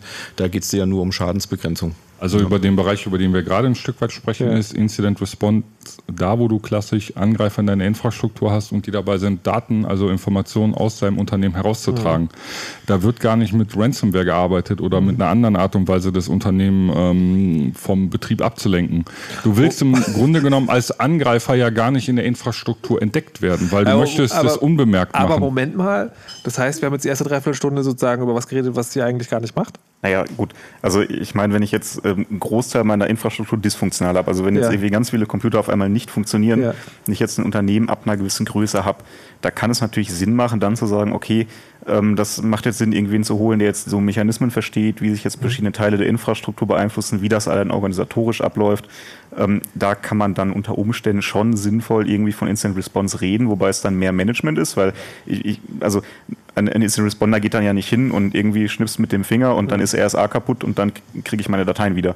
Das wird ja nicht passieren, sondern äh, da ist es dann wirklich eben, wie gerade schon erwähnt, Schadensbegrenzung und Koordination. Wenn ich jetzt aber wirklich jemanden im Netzwerk habe, der da aktiv tätig ist, ähm, dann ist das ja nochmal eine komplett andere Geschichte. Dann habe ich ja wahrscheinlich erstmal selber gar nicht die Erfahrung und die Tools und die Methodik, um, um da jetzt genau rauszukriegen, was passiert denn überhaupt in meinem Netzwerk. Ich sehe ja nur so diffuses irgendwie, da sind Dinge nicht normal und irgendwie auf einmal ähm, baut, weiß ich nicht, diese andere werft dieselben Schiffe wie ich. Das ist, das ist dann irgendwie doof und jetzt muss ich was machen. Ähm, äh, das, das ist ja was ein ganz anderes Bild als irgendwie, mir brennt jetzt das Rechenzentrum. Also als Hintergrund vielleicht, ähm, im Regelfall hast du zwischen 150 und 200 Tage, wo sich Angreifer unbemerkt in deiner Infrastruktur bewegen. Also übersetzt, Leute schauen sich 150 bis 200 Tage bei dir in der Wohnung um und du kriegst gar nicht mit. Okay, und dann merke ich, die Kaffeetasse steht falsch und dann rufe ich euch. Ja, du merkst halt an verschiedenen Stellen, ja, der Kaffeebecher ist weg, äh, die Socken sind weg, äh, die Unter Schlüssel- Das ja. erklärt einiges. Warte, Ja. Kugelschreiber auch? Socken sind Ja. ein sehr wichtiger Indikator. Ja, ja, ja, okay, genau, verstehe, deine, verstehe. deine Hosen liegen auf alle, alle auf einmal plötzlich an der Eingangstür. Ja? Gebügelt. Irgendjemand Das will ist genau. noch nie passiert. Ähm, okay, was macht ihr dann? Ja gut, das erste ist natürlich erstmal gucken, ähm, was läuft da wirklich. Also es gibt ja auch, da war ja, wir haben ja jetzt beispielsweise sind immer davon ausgegangen, dass es sowas wie Fehlalarme nicht gibt. Na, das Problem ist, man hat ja jetzt ein bisschen so eine aufgeheizte äh, Stimmung. Und dann ist natürlich immer die Frage, oh Gott, habe ich Ransomware oder habe ich äh, Russen? Also Russen sind ja gerade sehr beliebt. Und das kann aber natürlich Moment, auch also was völlig bevor anderes jetzt sein. Missverständnisse entstehen, du, äh, du hast jetzt sozusagen auf sarkastische Art und Weise aufs Korn genommen, dass man mittlerweile, wenn es Computerangriffe gibt, äh, man immer sagt, die Russen waren's, wie diese eine Genau. Figur von Brösel damals. Das waren noch Zeiten. Meine Güte. Die Russen genau. So, ähm, Die möchten meinen Exchange schön machen. Genau, aber, das, aber wir haben ja sozusagen in der Sendung das schon äh, ganz äh, am Anfang schon gesagt, dass es auch durchaus sein kann. Da passieren Sachen, man guckt sie sich an und dann war halt tatsächlich nur der Typ aus dem Urlaub, der sich mal eingeloggt hat. So, also da, aber dann kommt ihr und dann passiert was. Ja, also wie gesagt, das erste ist mal wirklich so diese komplette Voraufklärung zu machen. Was ist da wen, warum aufgefallen? Warum ist man der Meinung, dass es ein Inzident ist? Also das ist ja dann, wie wir sie gesehen haben, sind ja die Definitionen sehr unterschiedlich. Äh, was ist schon gemacht worden? Ja, also hat man eventuell da schon Maßnahmen ergriffen? Waren die sinnvoll, waren die nicht sinnvoll? Und dann ergibt sich ja dann irgendwann ein einigermaßen vernünftiges äh, Gesamtbild und dann kann man überlegen, was man macht. Äh, was man beispielsweise nicht machen möchte, äh, sozusagen, ist äh, Juristen, Kommunikationsexperten, ähm, sonstige Dritte in einen Raum stellen, weil das sind Leute, die, ich sag's mal so aus der Perspektive von einem IT-Menschen, die leben alle auf anderen Planeten. Und die in sagen einer Sitzung, die in einer Sitzung dazu zu bringen, dass da ein sinnvolles Ergebnis rauskommt, das ist relativ schwierig, sondern da gehört ja auch eine Struktur dazu. Und das gehört auch zu der Voraufklärung. Gibt es eine Struktur intern, die das behandeln kann? Also wenn ich Leute habe, die sich in ihrem Netzwerk sehr gut auskennen, das ist natürlich sinnvoll, die Person, die den besten Überblick hat, dass die da eben mitmacht. Und dann teilt man da die Arbeit typischerweise auf, weil man braucht da eine Stelle, die entscheidet. Und die eine Stelle, im Optimum ist das sogar eine Person. Also das ist kein Gremium, das sind nicht gestaffelte Gremien. Gestaffelte Gremien sind sehr beliebt, wenn man möchte, dass Dinge nicht funktionieren. Und genau sowas möchte man vermeiden. Das heißt, es muss eine Person sein, die sollte ein gewisses Vertrauen haben, dass also die Leute wenn, glauben, wenn die eine Entscheidung trifft oder wenn die was sagt, dass die das akzeptieren, dass sie dann nicht loslaufen und andere Dinge machen. Ja. Und äh, die Person guckt erst dann mal, okay, äh, wenn die Bestandsaufnahmen durch sind, was sind jetzt die ersten Maßnahmen? Und was man vermeiden will, man macht viel zu viel. Also man hat ja immer eine begrenzte Anzahl von Leuten, das kam ja hier schon raus, also Incident Responder wachsen nicht auf Bäumen. Also man muss ja einen Maßnahmenplan finden, die sozusagen die Leute, die man eben vor Ort hat, wer auch immer das sein mag, den die abwirtschaften können und sozusagen der dann eben auch ein Ziel macht. Also gefährlich ist, dass man sich dann so, man hat so seine 100 Sachen auf einem Zettel, was man tun möchte, um eben ähm, das Problem zu lösen und das ist dann meistens schon viel zu viel. Das ist einfach in einer Krisensituation nicht realistisch. Mein Problem ist, das klingt jetzt, als ob man es auch in eine Broschüre schreiben könnte, sozusagen. Ne? Also, was man macht. Das ist auch sehr abstrakt erklärt, was da passiert. Ich würde es gleich gerne noch ein bisschen konkreter nachfragen. Vorher machen wir aber eine kleine Pause mit Musik von Clam, die jetzt Bubble Music heißt. Genau das Album. Danach geht es gleich weiter.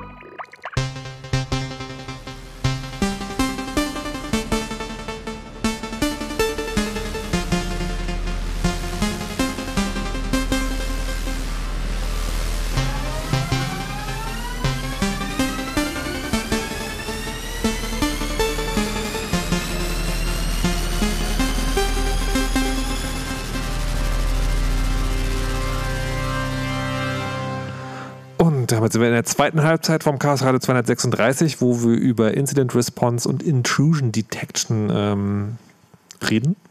Und ich jetzt an dem Punkt angekommen bin, wo es meinen Verständnishorizont übersteigt und ich nochmal nachfragen muss genauer. Äh, wir haben gerade abstrakt besprochen, wie, ähm, also was Incident Responder eigentlich machen und dass sie sozusagen versuchen, den oder die Übeltäter zu finden oder die Sachen, die sie machen. Und äh, aber äh, also das quasi ja, aber so kann man sich vielleicht auch zusammenreimen. Mich würde tatsächlich mal ein bisschen hm, handfest ähm, interessieren. Also jetzt habt, äh, hat Linus ja vorhin gesagt, ähm, da unterschreibt man NDAs. Mir ist also klar, dass ihr jetzt nicht irgendwie erzählen könnt, wie jemand bei Bosch die Abgaswerte so manipuliert hat, dass auf einmal alle Autos dreckig sind. Ähm, aber ihr könnt ja sozusagen vielleicht euch mal ein Beispiel ausdenken, wie, so, wie sowas passieren kann und was ihr dann macht. Also möglichst konkret und an der Stelle, wo es sozusagen so kompliziert wird, frage ich nochmal nach. Ich habe einen Vorschlag. Ja. Da, da wir uns ja mit äh, Intrusion Detection und Incident Response auseinandersetzen wollen, könnten wir uns ja mit dem Detection-Teil eher auseinandersetzen. Weil Du musst vor jeder, allem in dein Mikrofon sprechen. jeder, da ist doch ein Mikrofon hier. Ja, sehr gut. Aber jeder, jeder Incident Response Teil läuft eben nicht nach einem fertigen Ablauf. Du hast bei jedem Angriff und bei jeder, bei jedem betroffenen, bei jeder betroffenen Organisation andere Schutzziele, andere Prioritäten. Das macht ja den Job auch so interessant. Nee, das- du kannst also- ja, wir können Es jetzt ist ja hier ähnlich wie eine, ähnlich Also wie eine Partie Schach. Ja, also Heißt, ja, ja, ja, ja, ja. Dein Gegner Aber ich wählt würde immer ge- andere Züge. Aber ich würde gerne sozusagen einmal ein konkretes Beispiel. Es ist dann klar, dass nicht alles so abläuft, aber einmal sozusagen was Konkretes und dann können wir davon sozusagen gerne wieder hoch abdrehen. Ähm, ähm, Wolpertu, du hattest gerade sozusagen dir etwas ausgedacht. Also ein nicht ganz unrealistisches Beispiel ist, ähm, man hat irgendwo eine Störung und will die beheben und äh, die geht irgendwie nicht weg. Ja. Dann Also- holt man sich beispielsweise den Hersteller, der guckt sich das auch an, tauscht die Hardware, die Störung tritt erneut auf. Und dann beginnt man halt mit Bordmitteln zu gucken, was ist da. Und dann findet jemand auf seinem Windows-System irgendwie eine Software, die angeblich zu Novell gehört. Und dann sagen alle auf einmal, Moment mal, wir haben gar kein Novell. Was soll denn das werden, wenn es fertig ist? Dann macht jemand genau das, was man nicht tun sollte. Er lädt es zu Virus Total hoch und da sagt dann ein Virenscanner, okay, das ist böse. Warum, sollte man das nicht tun? Äh, weil Virus Total praktisch öffentlich ist. Äh, wenn du ein Utility da hochlädst, das ein Ja. Täter für dich gebaut hat, dann kann der Täter einfach bei Virus Total schön prüfen, ob du ihn gefunden hast. Also Virus Total ist so ein Ding, da lädt man eine Datei hoch und dann guckt er bei verschiedenen Virenscanner-Maschinen, was die dazu sagen. Okay, Ja. und, aber die Ergebnisse werden auch gepostet. Die Ergebnisse sind eigentlich praktisch für jeden Ja. öffentlich. Also Okay. das, das ist ja mehr oder weniger, das ist eigentlich genau der Sinn der Übung. Das ist nicht privat. Also auch wenn ich beispielsweise eine komische Datei per Mail kriege und ich lade da hoch und das war das Bewerbungsschreiben von jemandem, dann liegt da das Bewerbungsschreiben von jemandem auf Virus Total rum. Ja. Genau, und jetzt als, als, als normaler Privatanwender sehe ich jetzt nur, okay, da gibt es irgendwie eine Datei, die heißt halt xyz.docx und ähm, da ist kein Virus drin, ähm, aber es gibt eben auch noch äh, professionelle Zugänge eben für Malware-Analysten, für Incident Responder, die kosten halt eine Menge Geld, aber da kommt man dann im Prinzip auch an den Content. Also da kommt man dann ähm, anhand von Signaturen, also ich kann jetzt nicht sagen, ich möchte mal ähm, die Datei sowieso haben, also man kann nach Kriterien suchen, aber man Ja. kann auch nach Signaturen suchen und ähm, gezielt natürlich auch nach äh, Daten, die hochgeladen wurden, die vielleicht auch gar keine hatten. Ja, ja. Das heißt, wenn, wenn ich jetzt irgendeine Signatur für irgendeine ganz spezifische Malware habe, die ähm, vielleicht jetzt nicht so allgemein bekannt ist und wo wo vielleicht so in den normalen AV-Signaturen gar nichts für drin ist, dann äh, könnte ich trotzdem Hits bekommen, wenn eben jemand äh, eine verdächtige Datei auf VirusTotal hochlädt. Und im Worst Case ähm, kriegt ein Analyst dann da natürlich die Config raus. Also sieht dann, okay, da ist irgendwie ein Kampagnencode drin oder da ist irgendwie äh, ne, irgendwelche Domänen oder irgendwelche Kampagnencode, äh, Domänen sind. Äh, Also ja, Täter sind oft ja. sehr beschäftigt und müssen viele Ziele angreifen. Dann wissen sie manchmal nicht mehr, wem habe ich welche Malware gegeben. Ah, okay. Deswegen schreiben sie einen Schlüssel in die Malware. Dann ist es noch eiliger und dann ist der Schlüssel eventuell der Name vom Opfer. Die, die Kundennummer sozusagen. Okay. Aber äh, zurück zum, ich entdecke auf meinem System eine Software von Novell, die da eigentlich gar nicht ist. Genau, und dann merkt man, das ist irgendwie unlogisch und dann sagt jemand, hey, das ist doch hier ein Server, auf dem surft niemand, da kann sich niemand eine Malware einfangen. Und dann ist natürlich klar, die ist da nicht von außen drauf gekommen, jemand kam von innen vom Netz und hat mir da eine Malware hingelegt. Und dann weiß ich natürlich, okay, wenn sich jemand in meinem Netz frei bewegen kann und äh, mir da Tools installieren kann, dann ist eben offensichtlich äh, mein Netzwerk eben kompromittiert. Und dann, ähm, klar, heutzutage ist man da äh, natürlich weitaus äh, verständnisvoll und sagt, okay, wenn ich nicht rausfinde, wie er da reinkommt, dann bringt es nichts, wenn ich diesen einen Server neu installiere, weil dann kommt er eben im Zweifelsfall einfach wieder. Und ich muss wahrscheinlich mehr Sachen machen, als nur hier so ein an ein, zwei Schräubchen drehen, weil ich weiß ja auch nicht, wie lange der, derjenige drin ist. Im Zweifelsfall sehe ich Zeitstempel und sehe, oh Gott, die Datei, die ist schon ein Jahr alt. Dann muss ich natürlich, ist mir natürlich klar, okay, es bringt wahrscheinlich nichts, wenn ich mir hier zwei Systeme angucke und gucke, wo die Datei ist und die lösche ich dann, äh, sondern da ist jemand da, der kennt ja meine Infrastruktur schon und der wird dann vielleicht auch andere Tricks drauf haben. Und genau in dem Punkt ist dann oft der Punkt da, wo jemand sagt, okay, jetzt hole ich mir da zusätzliche Leute rein. Nicht nur unbedingt, um sich um das Incident zu kümmern, sondern jemand sagt, hey, ich muss ja das Netz noch reparieren. Das heißt, ich brauche mehr Leistung als sonst. Da brauche ich dann vielleicht auch einfach Leute, die wirklich die allgemeinen Tätigkeiten machen, die man braucht, um so ein Netzwerk zu flicken. Ist ja, also wenn man sowas entdeckt hat, ist, äh, also ist das dann, ist das schon das Ziel, das möglichst schnell sozusagen wegzumachen? Oder ist auch so, äh, kann auch ein Teil sein, man beobachtet, was das macht und vielleicht auch sogar, wo das hingeht und forscht mal ein bisschen nach, was da passiert.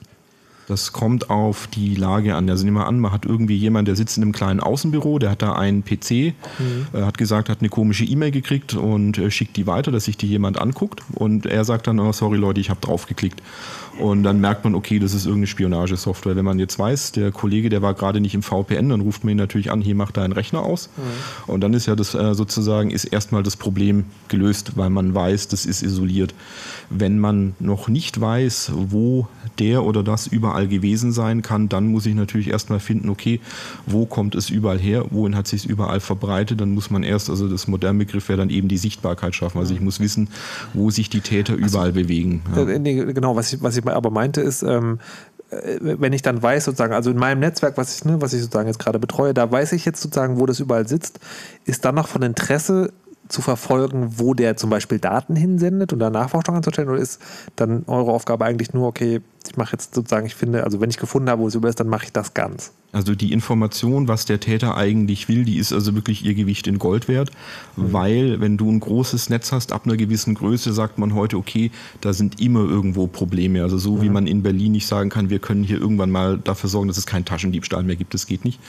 Und dann äh, dir gegenüber offenbart ja der Täter, was er will. Und dann weißt du, aha, Moment mal, vielleicht sind es Informationen, die kann ich irgendwie abschotten. Die sind nur begrenzt Personen nutzen die, die sind nur auf begrenzt System. Und dann hat der Täter mir mehr oder weniger wirklich gesagt, genau das will ich. Und dann weiß ich, okay, für die Daten, für die investiere ich am meisten, weil die sind ihnen am meisten wert. Und dann kann ich sozusagen im Zweifelsfall, wenn ich richtig Glück habe und er will nur was Bestimmtes, dann kann ich ihn aushebeln, indem ich sage, okay, ich entziehe ihm die Daten, ich ziehe die sozusagen aus dem jetzt kompromittierten, also aus dem verseuchten Netz raus, tue die in einen eigenen Bereich oder ich weiß sogar, vielleicht kann ich die Daten für eine Weile unzugänglich machen, weil die nicht immer gebraucht werden. Und dann habe ich sein Interesse unterlaufen. Das ähm, ist sozusagen das absolute Optimum. Es kann immer sein, dass das eine Weile dauert, weil die Täter wissen das und die probieren natürlich eine ganze Reihe von Strategien anzuwenden, um genau sowas zu vermeiden. Zum Beispiel, indem sie sich einfach sehr aggressiv im Netz verbreiten.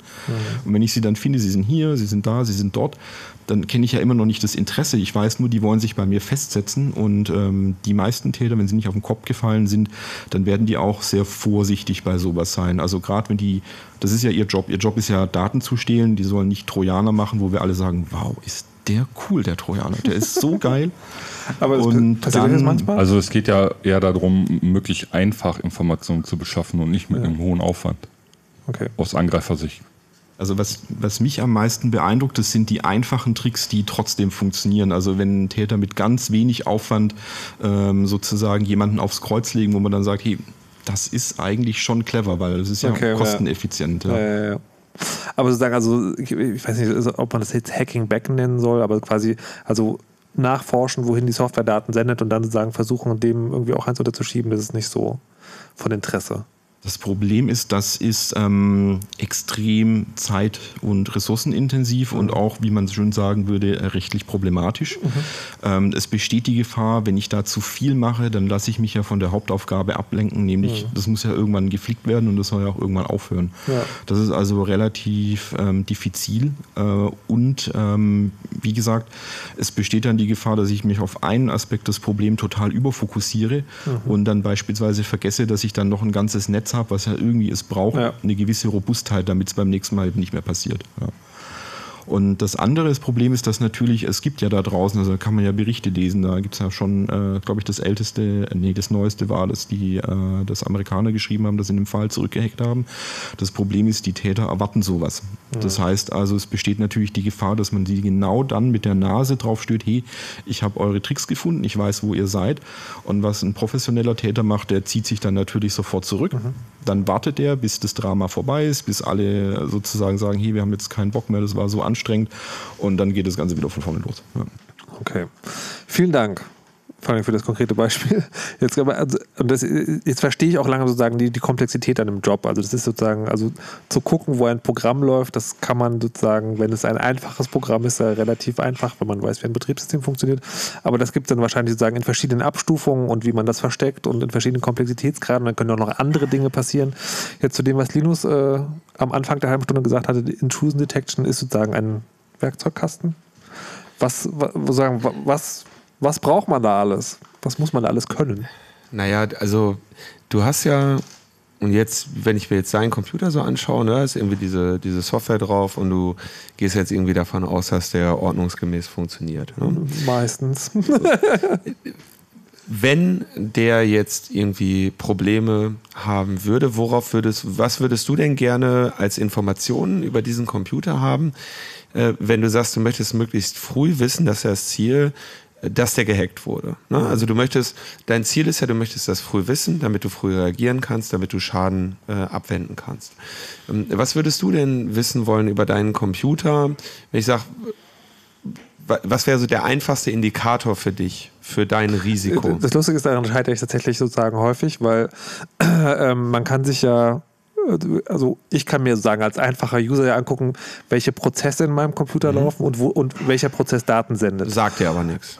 Genau, und dann Ja. sozusagen, dann googelt man das und dann so, ja, das ist möglich, und dann findet man sozusagen 30 andere Anfragen, wo auch Leute Mhm. das sozusagen gesucht haben und niemand weiß, was es ist. So wü- würde es dich zum Beispiel weiterbringen, also du kann, du würdest dich weiterbringen, den Computer, wenn du den kaufst, guckst du dir an, welche Prozesse laufen da drauf und jedes Mal, wenn du irgendwie ein neues äh, Programm installiert hast und da startest, guckst du dir das wieder an und führst darüber Buch. Was, ja. was führt dieser Computer aus? Was ist, wie sieht dieser, was gibt er mir auf seinen Diagnosetools aus, wenn, Ja. was weiß ich hier, was ist das für eine freie Software? Fast. Ableton. Ableton Live. Genau. Äh, was, äh, was ist, wenn da Ableton Live drauf läuft und was ist, wenn da irgendwas anderes Ja. drauf läuft? Ne? Das so ein bisschen, Das wäre meine Idee davon. Also ich, ich- ich schreibe mir alle Prozesse auf, die es gibt und auch die, die Daten senden dürfen und empfangen dürfen. Und genau, dass du zum Beispiel sagst, so was, was passiert, wenn hier jemand äh, Daten rausschicken möchte. Denn eine, ähm, du willst ja einfache, niedrig, niedrigschwellige Indikatoren zum Beispiel, könntest du ja auch sagen, ich achte mal darauf, wie viel Internet-Traffic denn mein Computer Mhm. so macht. Ich lade ja von mir aus den ganzen Tag nur äh, Chaosradien hoch. ähm, insofern äh, dürfte der eigentlich relativ wenig aus dem Internet laden, weil ich ja keine Updates mache. Ja. Oder vielleicht ist es auch umgekehrt und du sagst, der möchte relativ wenig, der sollte eigentlich relativ wenig Traffic nach innen haben. Ich surfe nicht in Russland und so baust du dir eigentlich möglichst äh, vielleicht ein bisschen Sichtbarkeit darüber, was dieser Computer macht. Und jetzt hast du aber dieses Problem mal 1000. Ja, aber das, das heißt auch sozusagen, ähm, wenn, ähm, also das Problem mal 1000 ist ja dann wahrscheinlich auch eher eine Ressourcenfrage. Und ähm, die Sache scheint aber dann auch so, also wenn das gut, also es gibt sozusagen eine gute Vorbereitung. Man kann Systeme gut vorbereiten, indem man genau sowas macht. Na, du möchtest sowas halt automatisiert haben und an einer zentralen Stelle. Und das ist halt der wichtige Punkt, dass die Sachen halt an einer zentralen Stelle auflaufen und auch genügend Ressourcen da sind, wenn es zur Alarmierung kommt, weil du kannst auch ein Benachrichtigungssystem äh, dran knüpfen. Das heißt, wenn gewisse Unregelmäßigkeiten auftauchen, dass du auf einmal plötzlich ähm, einen relativ hohen ähm, Download hast, obwohl du eigentlich sonst nur Upload hast, weil du lädst ja nur Chaos-Radio-Folgen hoch, aber du lädst halt sonst nicht aus dem Netz runter. Und dann haben wir jetzt schon eine Ano- Anomalie, Anomalie, die auftritt. Und dass du bei so einer Anomalie und bei allen anderen auch halt auch eine automatische Benachrichtigung vom System bekommst. Und dann wirst du darauf schon aufmerksam. Und dann ist wieder eine Ressourcenfrage, ob du alle Unregelmäßigkeiten, die auftreten, tatsächlich auch in einer gewissen Zeitspanne halt bearbeiten kannst und den ganzen nachgehen kannst. Ich frage mich tatsächlich gerade, warum gibt es das nicht für, für normale Computer? N naja, gibt's, gibt's ja. Was? Wieso wurde ich nicht Also auf, informiert? auf dem, du würdest vielleicht sowas wie, wie was würde man Nee, nehmen, nee, also- Sword oder so, ne? Das wäre jetzt, was du auf dem Einzelrechner vielleicht. Äh, Was für ein Ding? Ja, das, also das Problem bei diesen ganzen Lösungen, also jetzt generisch gesprochen, ohne, ohne Brandnamen zu nennen, ist immer dieses Baselining. Also ich habe jetzt, wenn ich eine Firma habe, wo sich irgendwie alle Computer ein bisschen ähnlich verhalten, das sind jetzt alles irgendwie, weiß ich nicht, Mail-Server, Webserver, was auch immer, die haben irgendwo ein Pattern, was die immer machen und die haben bestimmte Dinge, die machen die nie. Und ich will jetzt bei einem vernünftigen äh, Intrusion Detection System erstmal irgendwie schauen oder generell, also jetzt nicht nur die Software, sondern mein gesamtes Setup, mein Intrusion Detection Setup, will ich dann erstmal bei allen vorhandenen Komponenten, wo ich irgendwie Daten herbekomme, dann gucken, okay, wie ist meine Baseline, was ist überhaupt normal ähm, und wird dann von da aus äh, loslaufen und, und diese Abweichungen dann alarmieren lassen. Bei so einem normalen, ich sag mal General Purpose End-User Laptop, da ist äh, viel mehr Varianz drin, so was der so tut den ganzen Tag. Da ist das dann typischerweise auch in den Produkten so, dass sich dann nicht mehr nur darauf verlassen wird, dass jetzt irgendwie nur geguckt wird, wo surfe ich jetzt hin oder was habe ich in meinem Windows-Log stehen, sondern dass das eine Kombination dann ist irgendwie mit, mit Virenscannern, ähm, irgendwie signaturbasierten, emulierten, also dass dann der, was meine Binaries machen, die ich jetzt vielleicht nicht kenne, das wird dann so nachgestellt, geht dann auch schon mal kaputt, wie äh, Tabis schon mal merkt. Äh, Und ähm, da wird dann eben Anomalie-Detection gemacht. Dann wird nochmal geschaut, okay, ähm, wenn ich das jetzt bei manchen Produkten in eine Sandbox tue, macht das irgendwie ein komisches Tun. Also es ist dann immer eine Kombination von ganz vielen Technologien. Du musst dir das so vorstellen. Du hast von mir aus, du hast einen Virenscanner auf dem Rechner. Ja? Jetzt geht dir das Unternehmen oder die Organisation hin und sagt, wir bauen aber auch nochmal einen Virenscanner auf den Mail-Server. Ja? Wir haben außerdem einen Webserver, der irgendwas macht und vor dem Webserver haben wir eine Web Application Firewall. Dazu haben wir irgendwie sowieso eine Firewall, äh, auch in unserem System und all diese Systeme kommen von unterschiedlichen Herstellern und sind alle äh, mit, vielen, mit viel Geld bezahlt worden. Und weil du ja, also der Prozess ist irgendwie ganz klar von der Customer Experience, du kaufst dir so ein Ding ähm, und es ist eigentlich völlig egal, welches Security Appliance oder Produkt das ist. Die machen danach erstmal einen Riesenradau, um dir die ganze Zeit zu sagen, ich bin da, ich bin mein Geld wert. Ja? Ja. Also sowas wie, äh, hier hat gerade ein äh, Portscan stattgefunden. Also hier hat jemand äh, Verbindungen auf verschiedenen Ports gemacht, äh, versucht. Das ist ein, äh, ein gescheiterter Angriff, ja, oder, oder ein Angriffsversuch oder ein Port Enumeration oder was auch immer, ja. Und jetzt hast du davon, ich glaube, wenn du so irgendwie Best Practice Bücher anschaust, dann hast du für eine, für jetzt eine größere Organisation sowas wie 32 dieser Dinge, ne? Also Firewall, Web Application Okay. Firewall, irgend so ein Scheiß. Ja, ich kenne die Liste selber nicht auswendig. So, das heißt, du hast diese, diese teilweise zentrale Systeme, teilweise aber auch verteilte Systeme. Und jetzt möchtest du, möchtest du irgendwie dafür sorgen, dass du überhaupt erstmal einen Überblick darüber beschaffst. Also sagst du denen, die sollen alle ihre, ähm, ihre Informationen an eine zentrale Stelle liefern. Äh, dein Monitoring-System. Ähm, und da prasseln dann irgendwie, also es ist echt in, in einem Normalbetrieb, wo du wirklich sagst, okay, wahrscheinlich geht hier gerade nichts schief, prasseln da trotzdem halt äh, Unmengen an Alerts, irgendwie, was weiß ich, viele Tausende bis Hunderttausende oder Zehntausende rein. Also bei den Kollegen, die die Systeme betreuen, leuchtet halt die Lampe die ganze Zeit rot. Und die sind erstmal primär damit beschäftigt, entsprechend zu filtern, was ist kritisch, was ist unkritisch. Also was ist gewollt und was ist ungewollt. Genau, wobei Und dann bist du, ganz kurz, um, den, Ja. um und dann bist du dabei zu sagen, okay, de, vieles, was jetzt hier gerade passiert, ist, ist totaler Unsinn. Und dann fängst du an, die Sachen wegzudefinieren, zu sagen, okay, ich möchte, mich interessiert nicht, wenn ein Portscan stattfindet. Aber wenn ein Portscan stattfindet, dann interessiert mich alles, was die IP danach noch macht. Also ähm, na, die einfache Regel, die ich immer so als Erläuterung nehme, dich interessiert nicht, dass tausendmal versucht wurde, sich bei deinem System einzuloggen. Aber wenn es beim tausend und ersten Mal passiert und funktioniert und der Login klappt, dann möchtest du, dass irgendwie so eine rote Lampe angeht und, äh, und ein Alarm er, ertönt. Und diese Regeln schreibst du dir in einem Team ähm, möglichst selber. das Hm, aber heißt, du willst erstmal dein, dein Monitoring-System zum Schweigen bringen und dann machst du dir Gedanken darüber, was möchte ich denn hier überhaupt noch hören. Das sind Hm. Aber dann das- also das individuelle. Korrelationsregeln. Ja. ja, das, ist, das ist Vorarbeit, die aber, weil dieses Monitoring-System, nur weil es dir nicht sagt, dieser Portscan hat stattgefunden, weil es da nicht irgendwie die gelb oder rot oder welche Farbe auch immer, die sich dann da ausdenken, tief lila oder so, ähm, nur weil es diese Informationen dir nicht mehr anzeigt auf Anhieb, heißt das nicht, dass sie nicht trotzdem da drin ist.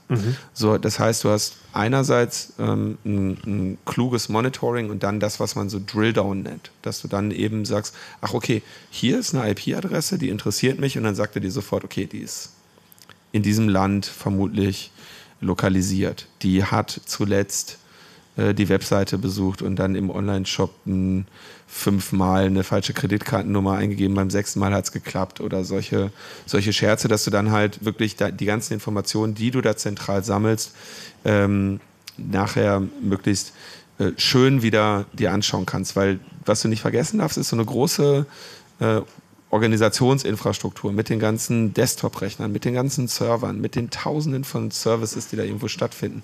Die versteht einfach kaum noch jemand. Und diese, diesen Überblick als Einzelperson wieder hinzukriegen, dabei helfen dir solche Monitoring-Geschichten. Äh, Ich nehme dem aber auch, also das ist so ein kleiner Randschlenker, äh, Systeme, die eine gute Intrusion Detection haben, sind nicht unbedingt durch Datensparsamkeit ausgezeichnet.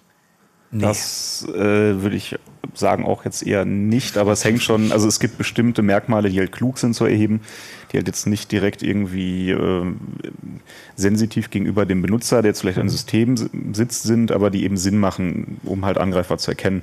Und da jetzt irgendwie solche Datenpunkte dann äh, zu definieren und zu sagen, okay, das erhebe ich jetzt und das nicht, das ist dann eben ähm, Aufgabe von einem guten Analysten, der dann eben dieses System mit einrichtet und natürlich auch teilweise abhängig von meinen Produkten, die ich dann im Endeffekt benutze. Ähm, also ich kann jetzt hingehen und kann halt irgendwie Sysmon oder sowas, also ein freies äh, Microsoft-Tool aus der Sysinternal Suite benutzen, um irgendwie das Logging hochzudrehen und da bestimmte Events zu definieren, die ich mir angucken will.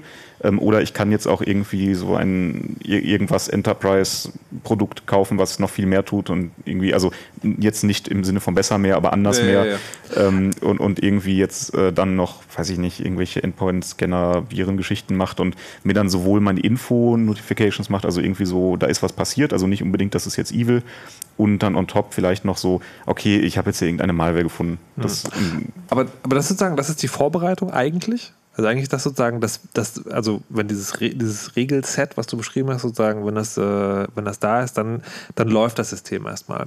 Und das heißt, äh, wenn, Man darf, aber, man darf aber nicht vergessen, dass äh, Regeln auch immer nachgeschärft werden müssen. Ja? Also wann immer Veränderungen im Netzwerk lass, mir, stattfinden. lass mal bitte den Gedanken zu ja, ich Ende führen. ja?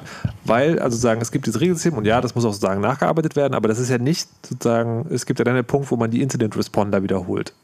Weil man glaubt, also so, dann hat er dieses Regelwerk dann angeschlagen und hat gesagt, so, jetzt ist aber wirklich was komisch so. ja, dann was, hat ein das- das Regelwerk System- auch fast schon versagt.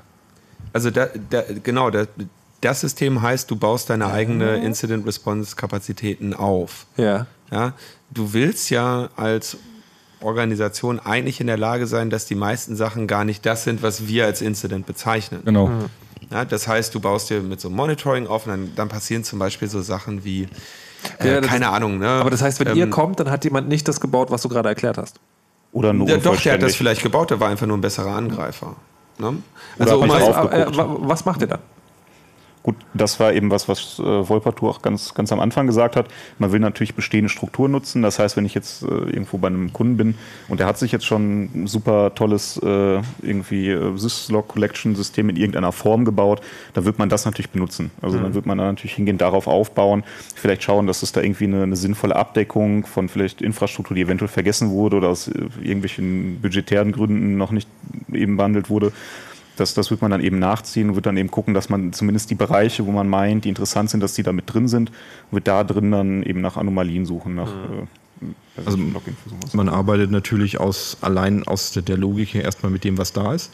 Und typischerweise, wenn jemand ein so gutes Monitoring hat, dass er den Angriff sehr gut selber eingrenzt, dann kann er das auch beheben. Dann kann er sagen, okay, hier diese fünf, vier oder fünf Clients, die hat es erwischt. Da hat jemand eine Nachricht geschickt, eine Mail und diese fünf Leute haben drauf geklickt. Ich habe das rechtzeitig gesehen. Ich ziehe die Rechner aus dem Verkehr. Alles gut und vielleicht mache ich dann noch ein paar nachgelagerte Analysen, um einfach sicher zu sein, dass ich, was dieser Angreifer macht, nochmal kommt.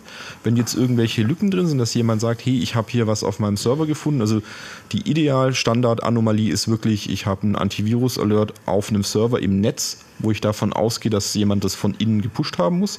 Und dann sind in dem Monitoring ja irgendwelche Lücken offensichtlich. Das heißt, ich habe die Bewegung dorthin nicht gesehen. Und dann guckt man, wie gleicht man die aus. Und wenn dann jemand sagt, hey, mein Problem ist, ich würde ja gerne mehr Logquellen anschließen, aber wie Linus gesagt hat, ich kriege so viele Events, die Büchse, die wir da haben, die kommt nicht hinterher. Dann muss man natürlich sagen, okay, dann brauchen wir eben Infrastruktur arbeiten und müssen gucken, dass das Gerät, was da vor Ort ist, einfach mehr Events verarbeiten kann. Oder Okay, wenn jemand sagt, ich habe mich da verhauen, ich habe eine Technologie genommen, mit der bin ich nicht zufrieden, dann sagt man, okay, wir arbeiten mit der bestehenden Technologie so lange wie es geht und gucken, dass man halt nebenher so YOLO-mäßig würde man wahrscheinlich sagen, was Neues aufbaut. Aber ich, äh, ich habe jetzt ein Verständnisproblem und zwar, ich hätte, also weil du ja am Anfang dieses Beispiel gemacht hast und jetzt haben wir das sagen über dieses, wie man so ein System baut, das so Dinge erkennen kann, dachte ich, dass eine Möglichkeit auch ist, okay, ich habe dieses Intrusion Detection sozusagen Automatisierung aufgebaut, dass es dann auch den Fall geben kann, das System erkennt, hier stimmt etwas nicht. Und das kann ich ja abschalten, aber ähm, Wolpertu, du hast ja vorhin gesagt, es kann ja immer sein, ich wei- also ich entdecke, dass etwas falsch ist, ich weiß aber nicht, warum das da ist. Und sozusagen, das kann ja, also ich, ich, ich dachte, das kann auch passieren, sagen, das Intrusion Detection System sagt, okay, da ist was schief und ich weiß auch, was schief ist, ich weiß dann aber nicht, wie es da passiert ist. Das ist dann die typische Aufgabe eben von, von einem CERT. Also typischerweise will man da jetzt nicht eben jedes Mal, wenn man irgendwas Komisches sieht, also irgendeine Person muss ja eh davor sitzen. Nein, nein, Das das, ist, äh, nein, ich meine sozusagen, also das Intrusion Detection System de- entdeckt, da läuft was schief, also es gibt diesen Prozess, der Daten irgendwo hinschickt und äh, ich weiß auch, was da schief läuft und wo das hingeht, was ich nicht will, aber ich weiß aber nicht, wie es da hingekommen ist.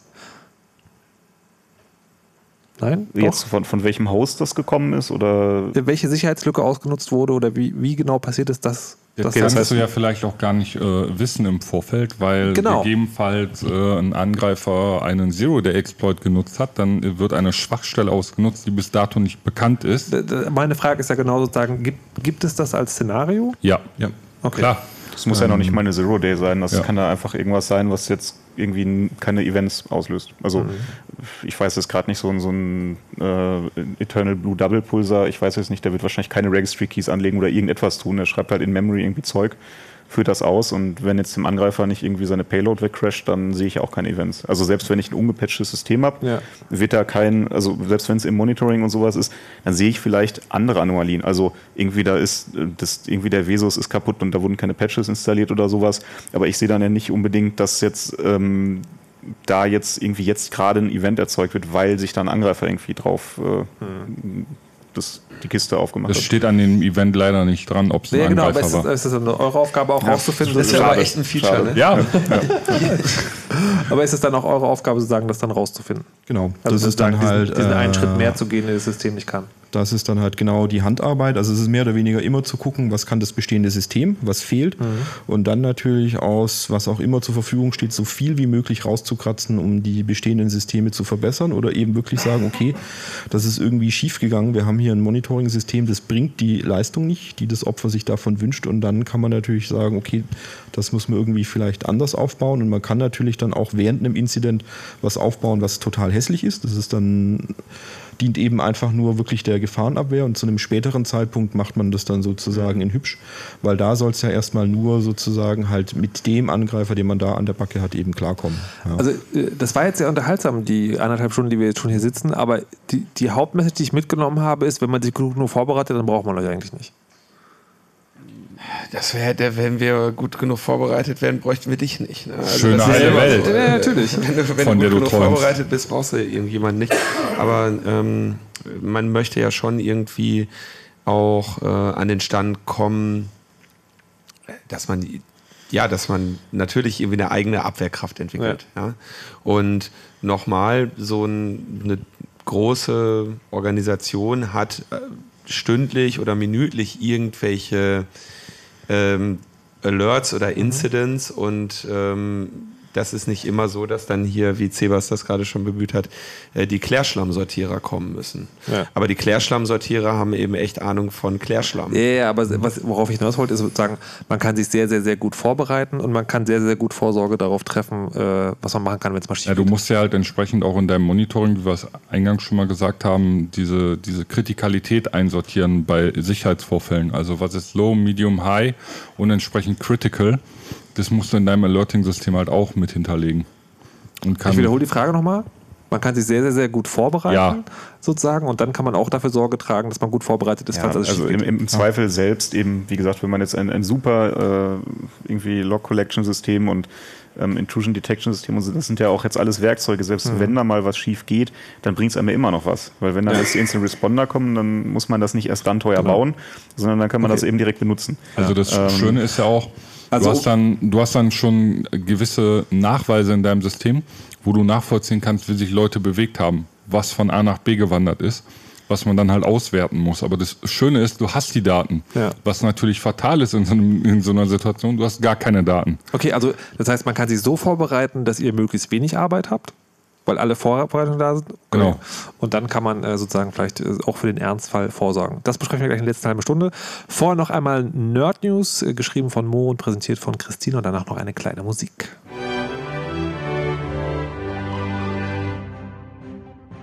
Die Bundesnetzagentur hat die Pflicht zur Vorratsdatenspeicherung ausgesetzt. Unter Berufung auf ein vorläufiges Urteil des Oberverwaltungsgerichts NRW hat die Regulierungsbehörde am Mittwoch angekündigt, sie werde derzeit keine Maßnahmen zur Durchsetzung ergreifen. Das Urteil galt nur für den Provider SpaceNet, der gegen das Gesetz geklagt hatte. Nach der Ankündigung der Behörde kündigten auch andere Provider an, bis zum Urteil im Hauptverfahren keine Verkehrsdaten zu erheben. Die Große Koalition hat sich auf eine Abschaffung der sogenannten Störerhaftung für WLAN-Betreiber verständigt. Wer ein offenes WLAN anbietet, kann damit nicht mehr abgemahnt werden, wenn über seinen Anschluss urheberrechtlich geschütztes Material verbreitet wird. Aber der Entwurf hat einen Haken. Stellt ein Rechteinhaber künftig fest, dass über ein WLAN eine Urheberrechtsverletzung begangen wurde, kann er von dessen Betreiber verlangen, dass dieser den betreffenden Dienst sperrt, um eine Wiederholung der Rechtsverletzung auszuschließen. 50 Mbit pro Sekunde soll es bis Ende 2018 in jedem Haushalt geben. Das sagte Bundeskanzlerin Merkel zu. Auf einem Kongress der CDU-CSU-Fraktion zum digitalen Wandel räumte sie am Mittwoch ein, dass die Glasfaserverkabelung in Deutschland bisher, Zitat, vergleichsweise gering sei. Titel des Kongresses Deutschland 4.0, das Potenzial der Digitalisierung nutzen. Bislang sind aber selbst die angestrebten 50 Mbit pro Sekunde erst für drei Viertel der deutschen Haushalte verfügbar.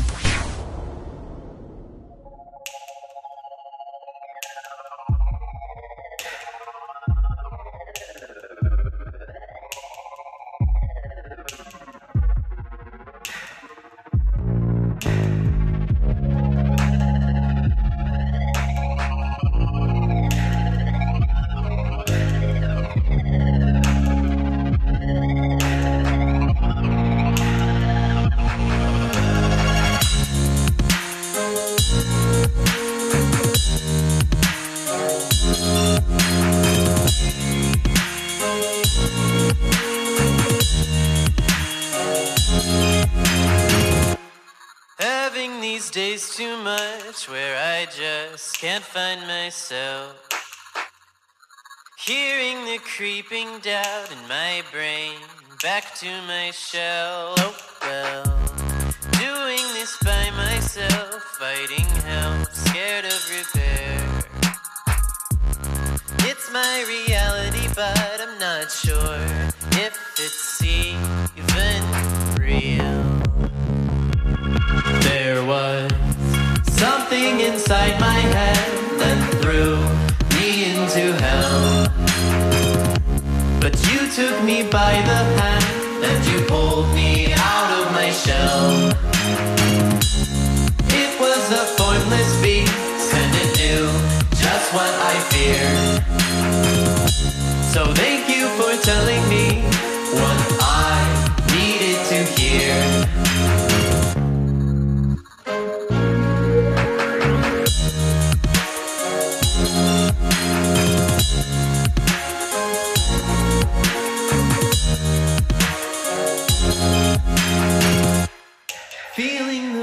voice of a friend lift me up, feathers and light.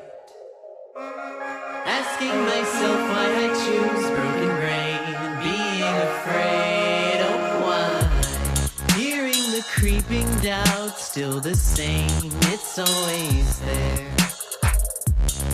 It's my reality, but I'm not sure if I even care.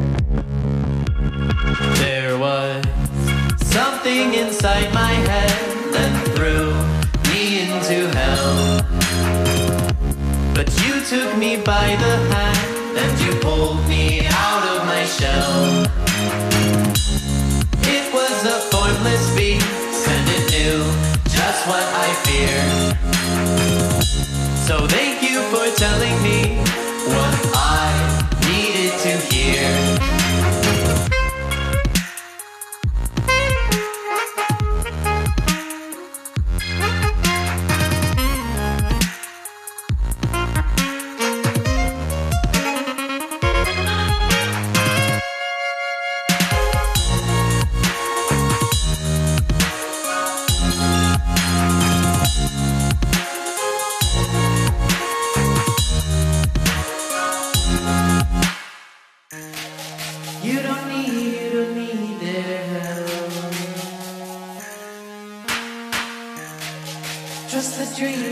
Yourself.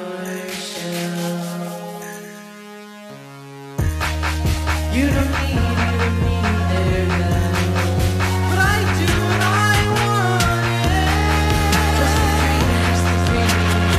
it. I don't feel safe in my head anymore. Something inside my head me into hell. But you took me by the hand you pulled me out of my shell. It was a formless beast and it knew just what I. So thank you for telling me what I needed to hear. So thank you for telling me what I needed to hear. So thank you for telling to hear. So thank you for telling me what I needed to hear.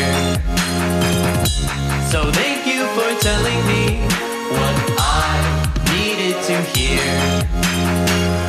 Shell von Clam im Chaos Radio 236, wo wir Intrusion Detection und Incident Responding reden und beide am Ende angekommen sind. Und deswegen äh, hätte ich noch äh, eine, eine kleine Insider-Frage, eine von mir, eine aus dem Publikum. Und zwar die von mir ist, wir haben jetzt die ganze Zeit darüber geredet äh, und ihr habt mir schön erklärt, wie man Angriffe von außen erkennt. Wie oft ist es ein Angreifer von innen? Oder gibt es gar nicht? Ja, da gibt es ja immer diese Zahlen, so 80 Prozent der Angriffe sind Insider. Aber das ist eben oft eine Definitionsfrage und da hat auch nie jemand irgendwie belastbares Datenmaterial äh, geliefert. Ähm, heute ist es so, Aber dass. anekdotische Evidenz eurer bisherigen Karriere? Ja, sagen wir es mal so, das kommt wieder darauf an, was man als Incident äh, definiert. Also wenn man Mobbing hat, dann ist, kann ich sagen, auch Mobbing ist ein Incident, dann sind es natürlich immer Innentäter. Aber so der klassische Spionagekram, der kommt heute von außen, weil das skaliert besser. Also ich kann ja jemanden in ein Unternehmen einschleusen und die Person ist dann aber in einem Unternehmen und die muss ja dann dort auch mal die Karriereleiter hochklettern, um an die entsprechenden Daten ranzukommen, sich erst ein bisschen gewöhnen. Wenn ich äh, Hacken über Internet mache, dann können meine vier oder fünf Hacker, dann können die zehn Unternehmen gleichzeitig angreifen und die skalieren viel besser. Ja. Okay, verstehe. Wobei es natürlich auch sein kann, dass man halt so Hybridgeschichten hat, dass sich das natürlich ähm, kombiniert. Ja. Und so frustrierter Angestellter, der mal eben das Netzwerk seiner Firma platt machen will. Ja, man spricht da vor. bei diesen Innentätern auch immer gerne von Leuten, die halt abgeworben werden von anderen Unternehmen und dann erstmal eine eigene Datensenke betreiben und alle Informationen, die sie irgendwie mitnehmen können. Mitnehmen Whistleblower.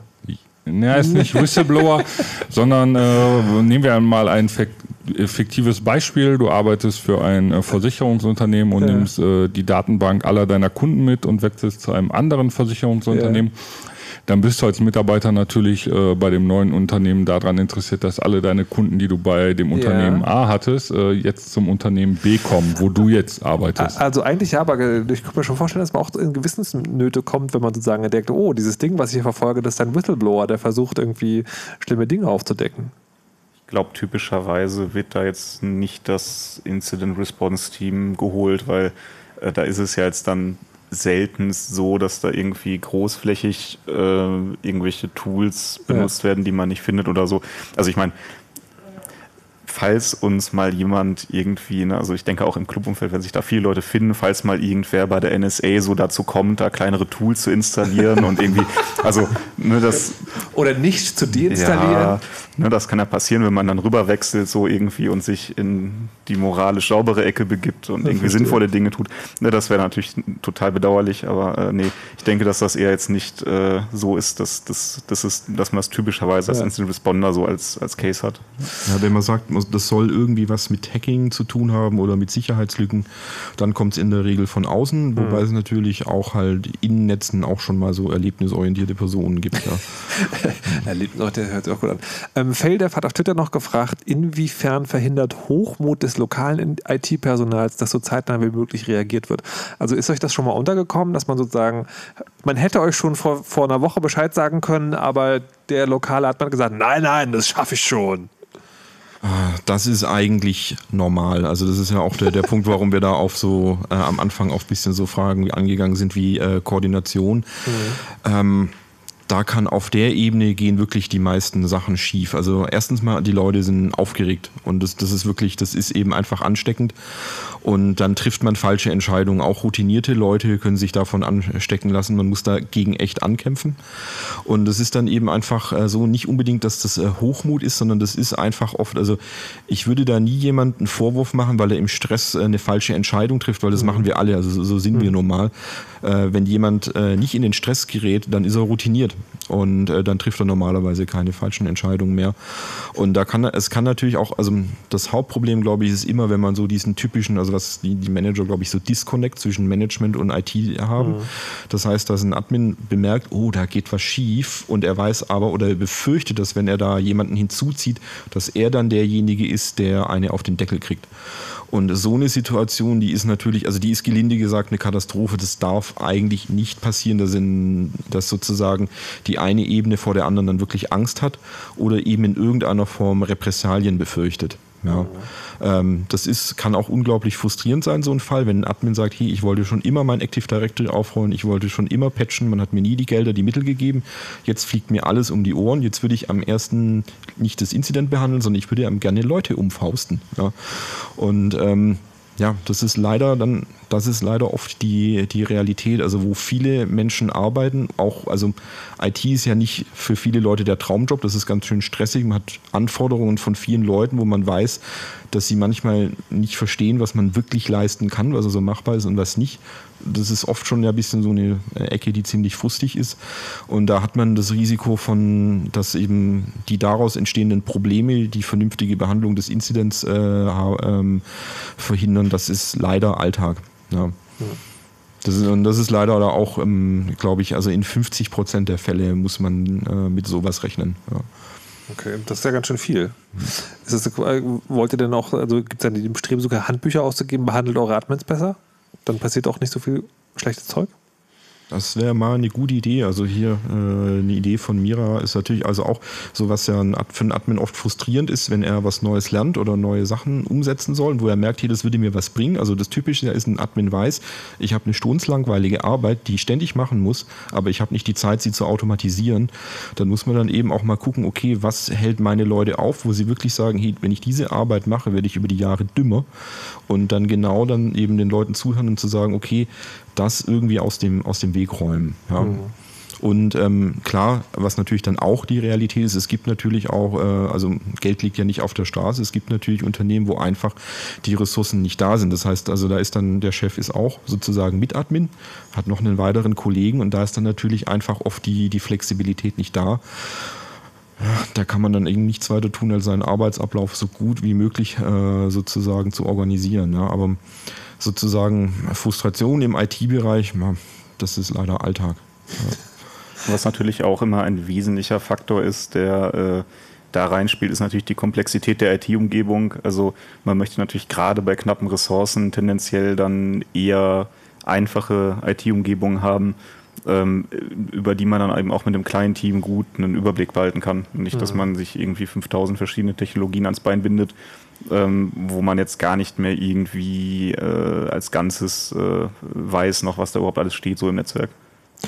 Ich will, weil wir jetzt irgendwie bald schon wieder am Ende sind und mir schon hier in der Musikpause bedeutet wurde, wir müssten eigentlich noch sieben Tage senden, um alles besprochen zu haben.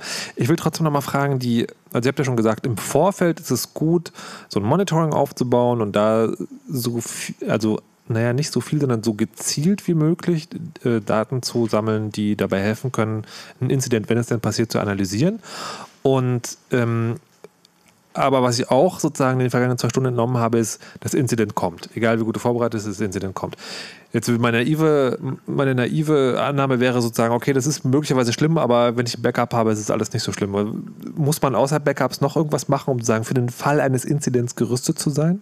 Was, was braucht man da? Also Backups helfen mir jetzt nicht, wenn mir Daten geklaut werden. Dann werden die vielleicht zweimal geklaut und in verschiedenen ja, Versionsständen okay, ja, und wir- irgendwie. wir werden- okay, ja, gut. Äh, aber ähm, natürlich macht es immer Sinn, eben wie schon vorhin erwähnt, einfach generisch ähm, in irgendeiner Form Monitoring und irgendwie ähm, so, so Collection-Infrastruktur, sage ich mal, dass ich irgendwie auf meinen Hosts Informationen bekomme, dass ich irgendeine Möglichkeit habe, sei es jetzt irgendwie Tools, sei es irgendwie von mir aus auch selbst gebaute PowerShell-Skripte, aber dass ich irgendwie meinetwegen Dateien von Hosts irgendwie einsammeln kann über so einen Audit-Account, dass ich ähm, in, in irgendeiner Form schnelle Zugriffsmöglichkeiten auf äh, einzelne Systeme habe, um eben dann auch Alarm, äh, also Alarmmeldungen zu verifizieren oder zu falsifizieren, die ich dann eben in meinem SIEM oder in, in meinem anderen Monitoring irgendwie habe. Ähm, das macht natürlich auch im Incident-Fall dann einfach ganz viel, äh, äh, ganz viel Arbeit äh, aus schon, dass, wenn man das schon hat, das ist dann schon super. Und das andere ist halt auch ähm, irgendwelche Fallstricke vermeiden. Also die meisten Angreifer sind äh, darauf getrimmt, äh, zu wissen, dass es schwierig ist, bestimmte Systeme auszutauschen. Das heißt, die verbreiten sich im Netz, sie machen jetzt nicht unbedingt Sachen, die super schwer zu erkennen sind, sondern verräsen sich einfach rein und verstecken sich und wissen einfach, okay, die wenigsten Organisationen können einfach mal ihr Netz so lange abschalten, bis man das eben alles behoben hat und bis man es dann wieder anfährt. Das heißt, man kann sich eben wirklich überlegen, okay, wie kann ich Systeme ersetzen, wenn man sagt, ich kann sie dann anders nicht mehr retten. Also der Angreifer hat mir sozusagen, wie man sagen würde, eben zu viele Changes gemacht, als dass ich die vernünftig zurückrollen kann. Wie kann ich diese Systeme ersetzen und halt das ist wie im normalen Betrieb, wenn ich eine Infrastruktur habe, wo ich genau weiß, wenn ich hier eine kleine Änderung mache und ein System ersetze, dann kommt ein Berg Arbeit oder Störung auf mich zu. Das ist dann genau die Sache, die mich bei einem Incident, äh, ja, wenn man es so deutlich sagen will, wirklich in den Hintern beißt, weil dann habe ich den Angreifer auf einem System und ich kriege ihn nicht deswegen runter, weil ich nicht verstehe, was er macht, sondern weil ich, wenn ich das System austausche, dann halt einen Ausfall habe. Ja, und genau diese Sollbruchstellen, da sind manche Angreifer relativ gut, sie zu finden. Da steht natürlich auch die Vermutung nahe, weil sie selber ehemalige Admins sind. Ja. Genau, was, was äh, vielleicht dann äh, auch, auch nicht so ganz äh, uninteressant ist, ist äh, gerade wenn man eben irgendwie so Windows-basierte Infrastruktur hat, dass man da vielleicht mal so ein bisschen so Ticket-Resets, also äh, Kerberos äh, Ticket-Renting, Ticket-Account-Reset übt. Entschuldigung? Äh, also so Reset der Authentifizierungsinfrastruktur in so einer Windows-Domäne, wie man das sinnvoll tut. Und Nutzernamen so- und Kennwörter für alle im Grunde genommen in der Infrastruktur einmal zurückzusetzen, Ah, um okay. einen Passwortwechsel äh, durchzuführen, damit alte Nutzer-Credentials, mit denen man sich auf System authentifizieren konnte, halt nicht mehr gültig sind, weil man diese als kompromittiert ansehen muss, da die dem Angreifer im Zweifelsfall in die Hände gefallen sind. Ja, und eben, es gibt noch so, so eine Art von Angriff, das ist genau auszuführen, geht vielleicht ein bisschen weit noch für die Zeit, die wir noch haben, aber eben so ein Golden Ticket Angriff, da kann man im Prinzip ohne aktiv im, in, in, auf dem Domain-Controller zum Beispiel in einer Windows-Domain irgendwie Spuren hinterlassen, sich äh, ein, ein, ein, ein Credential Ticket, also in irgendeiner Form ein Also Kerberos Ticket Factory ein ist das, ne? mehr oder weniger. Genau, ein Login ziehen, ähm, der irgendwie zehn Jahre gültig ist und äh, den kann ich dann noch später benutzen, wenn ich einmal rausgeworfen wurde, um danach, wenn ich wieder irgendwo einen Host aufmachen konnte, mich direkt als privilegierter User wieder im, im System zu bewegen. Und ich sehe aber auch gar nicht, dass es diesen User gibt. Nee, den, den sieht man normalerweise nicht. Das ist eben ein technischer User, der ähm, lebt auf den Domain-Controllern ähm, und das ist halt auch so ein Account, den fasst man normalerweise einfach nicht an. Also es gibt keinerlei Grund normalerweise, wenn man irgendwelche Microsoft-Dokumentationen liest, diesen User überhaupt anzufassen. Da können auch lustige Dinge passieren, wenn man das vorher nicht mal gemacht hat, äh, wenn man den dann resettet. Ähm, und ja, genau, den muss man eben im Fall, wenn man eben einen Golden Ticket-Angriff vermutet oder vielleicht sinnvollerweise im Rahmen einer regelmäßigen Übung ähm, dann zweimal resetten, um eben so ein Golden Ticket dann zu invalidaten. Okay. Meine Güte. Je länger wir darüber reden, desto mehr habe ich den Eindruck, und das geht mir oft beim Chaos gerade so, ich möchte mit der ganzen Sache eigentlich nichts zu tun haben. Bewahr bitte die Ruhe. Genau. Ich bin mir nicht sicher, ob mir das jetzt noch gelingt, weil was ihr im Prinzip gesagt habt, es geht schief. Also es geht schief und es wird schlimm. Ja, deswegen, deswegen ist wichtig, in solchen Situationen einfach Ruhe zu bewahren. Mhm. Vielleicht in Entscheidungen, die man treffen möchte, nochmal in einem, nochmal zu überdenken und auch äh, sich eine Strategie zu überlegen, wie man vorgehen möchte und nicht, ähm, wie man im Regelfall handeln würde, zu handeln, sondern eigentlich davon umgekehrt zu handeln, um auch den Angreifer äh, entsprechend ähm, den Angreifern habhaft zu werden. Okay, oder was mit Holz machen. Ja, oder halt einfach auch mal warten, bis man gewisse, äh, gewisse Dinge durchführt, um entsprechend den Angreifer weiter beobachten zu können. Also da ist eher äh, sich ruhig verhalten, gucken, gucken, gucken und weiter gucken sehr wichtig, Weil was? damit man sieht, wie der Angreifer äh, weiter vorgeht. Ach so, damit man quasi dann Du willst ja seine damit man sehen kann, wo er, wie er rein kann, also wie er Ja, die du, willst ja, du willst ja ähm, dir auch einen Plan darüber machen, wie seine Strategie ist, vorzugehen. Und da möchtest du ihn natürlich packen und versuchen, die Strategie auszuhebeln. Und je mehr Informationen du über einen Angreifer hast, desto besser kannst du entsprechend gegen ihn vorgehen. Was, was Sebas noch meinte, ist dann Ja. auch, äh, wenn man eben dann einmal irgendwie weiß, okay, da springt jetzt irgendwo in diesem und diesem Netz ein Angreifer rum und ich habe so eine grobe Ahnung, auf welchem System, dass man dann halt auch hingeht und, und schaut, okay, äh, was für Tools benutzt denn der Angreifer, ähm, wo kommuniziert er denn hin, eben wie auch vorhin schon erwähnt, welche C2-Server benutzt er denn so, um da dann einfach ähm, so Signaturen und, und Footprint für den Angreifer zu bauen.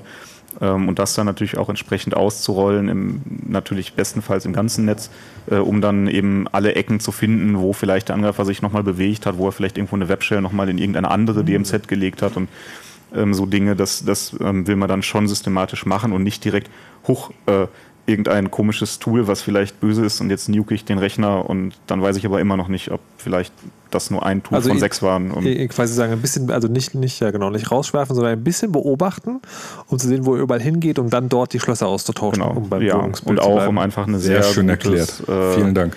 Set an, an, an Signaturen und an Eigenschaften, die der Angreifer typischerweise so mit sich bringt. Das, Ja. das kann alles Mögliche sein. Einfach irgendwie Malware-Signaturen, äh, komische Verhaltensweisen, irgendwie Vorlieben für bestimmte äh, Verzeichnisse, wo irgendwie Zeug hingelegt wird, ähm, die man sich dann natürlich anschauen will. Oder äh, auch einfach irgendwelche User-Accounts, die der Angreifer anlegt, wenn er halt typischerweise irgendwie root auf irgendeinem System ist und sich da noch einen User anlegt.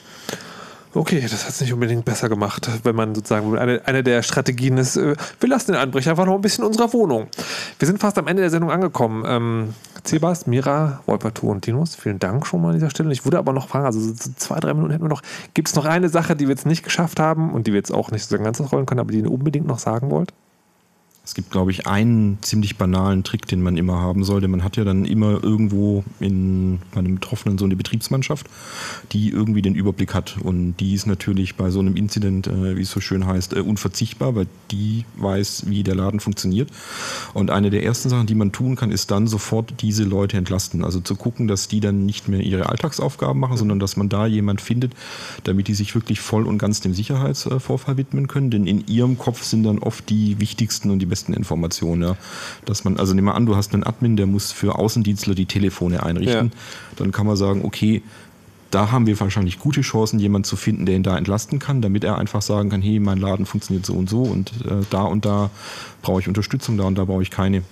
Also das ist extrem hilfreich. Also dem heimischen IT-Personal ein, ein artgerechtes und äh, äh, schöne äh, Umgebung bieten. Also wenn die IT nicht glücklich ist, dann ist das nicht gut. Das macht mir alles, also, also weil ich wieder denke so, hey, wenn in meiner Firma was explodiert, dann stelle ich natürlich die Leute frei, die am ehesten dabei helfen können. Aber es scheint nicht Standard zu sein, wenn ihr das jetzt extra nochmal ansagt. Es ist tatsächlich nicht Standard und das ist eigentlich auch das Schlimme. Und äh, meine Empfehlung wäre da auch zu sagen ähm, an, an das Management von einem Unternehmen, auf die Betriebsmannschaft hören.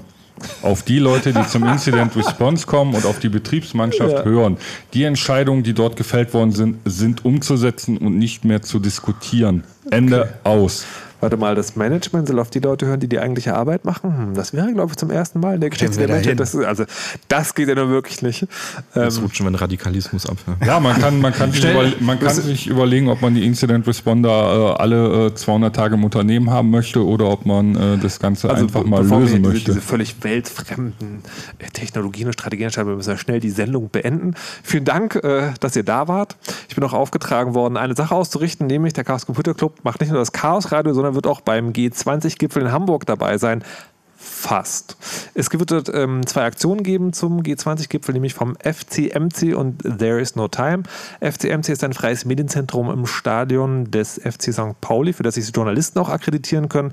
Und der CCC unterstützt dort mit Video- und Netztechnik und helfenden Händen, sind also auch Leute vor Ort. Und There is No Time will ebenfalls über den G20 berichten. Und auch hier gibt es Unterstützung aus dem Chaos Computer Club. Und das Ganze geht los am Dienstag, den 11. Juli um 18 Uhr. FM fcmc.tv oder thereisnotime.net sind die Adressen, wo ihr das sehen könnt. Also das erstellte G20-Material mit technischer Unterstützung des CCC. Vielen Spaß dabei. Mein Name ist Markus Richter und ich kann nur noch eine Sache an dieser Stelle sagen, die möglicherweise schon gesagt worden ist. Lasst euch nicht überwachen und verschlüsselt immer schön eure Backups. Tschüss.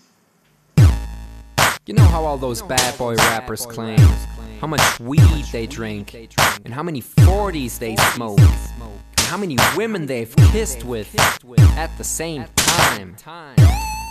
But you see, I'm addicted to something else. It's not about fancy cars or bling bling, unless it's a glitter animation. I've seen more websites than any lousy ass browser. I've clicked more than Douglas Engelbart. I'm as bossy as Bowser. Don't even remember all my email addresses. And I've got more screen names than Sleepy's got mattresses. I need the internet like Whitney Houston needs crack. If you feel the same way, let me see a delicious this track.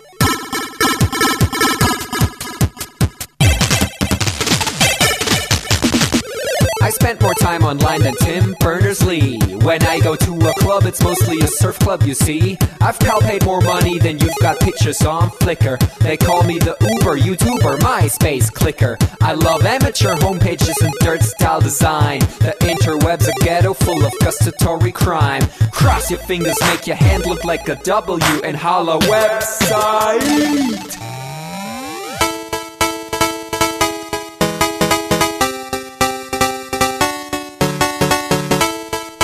My future girlfriend.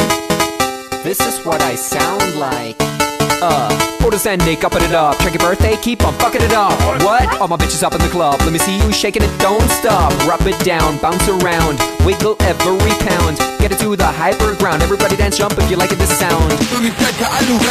Feel the bass drop, hear the beat pop. What you gon' do? When it's time to take off, climb the rooftop, jump out of your shoe. It goes oohs, oohs, happy face balloons, unfadable pokey tunes, dance moves from shitty cartoons, pretty hot wounds, hungover afternoons. The club's full with the whole sweaty nation. That seems out of the wrong medication. Rave invasion, it's a D-Thing. Moin, kein Punkt, Job, Peng. 1, 2, Polizei, 3, 4, Polizei, 5, 6, 8, 6, 7, 8, Mitternacht. It's an index finger party.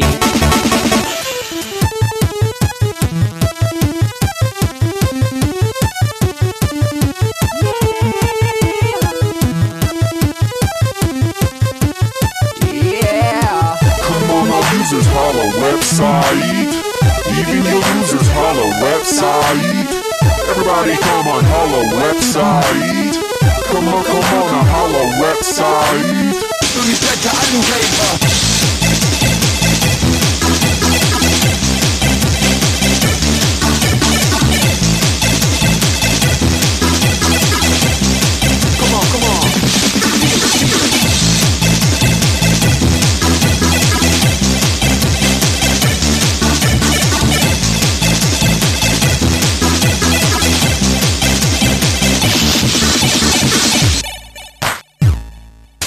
Don't forget I'm in your extended network. Biatch. Expo 2000. Bäh.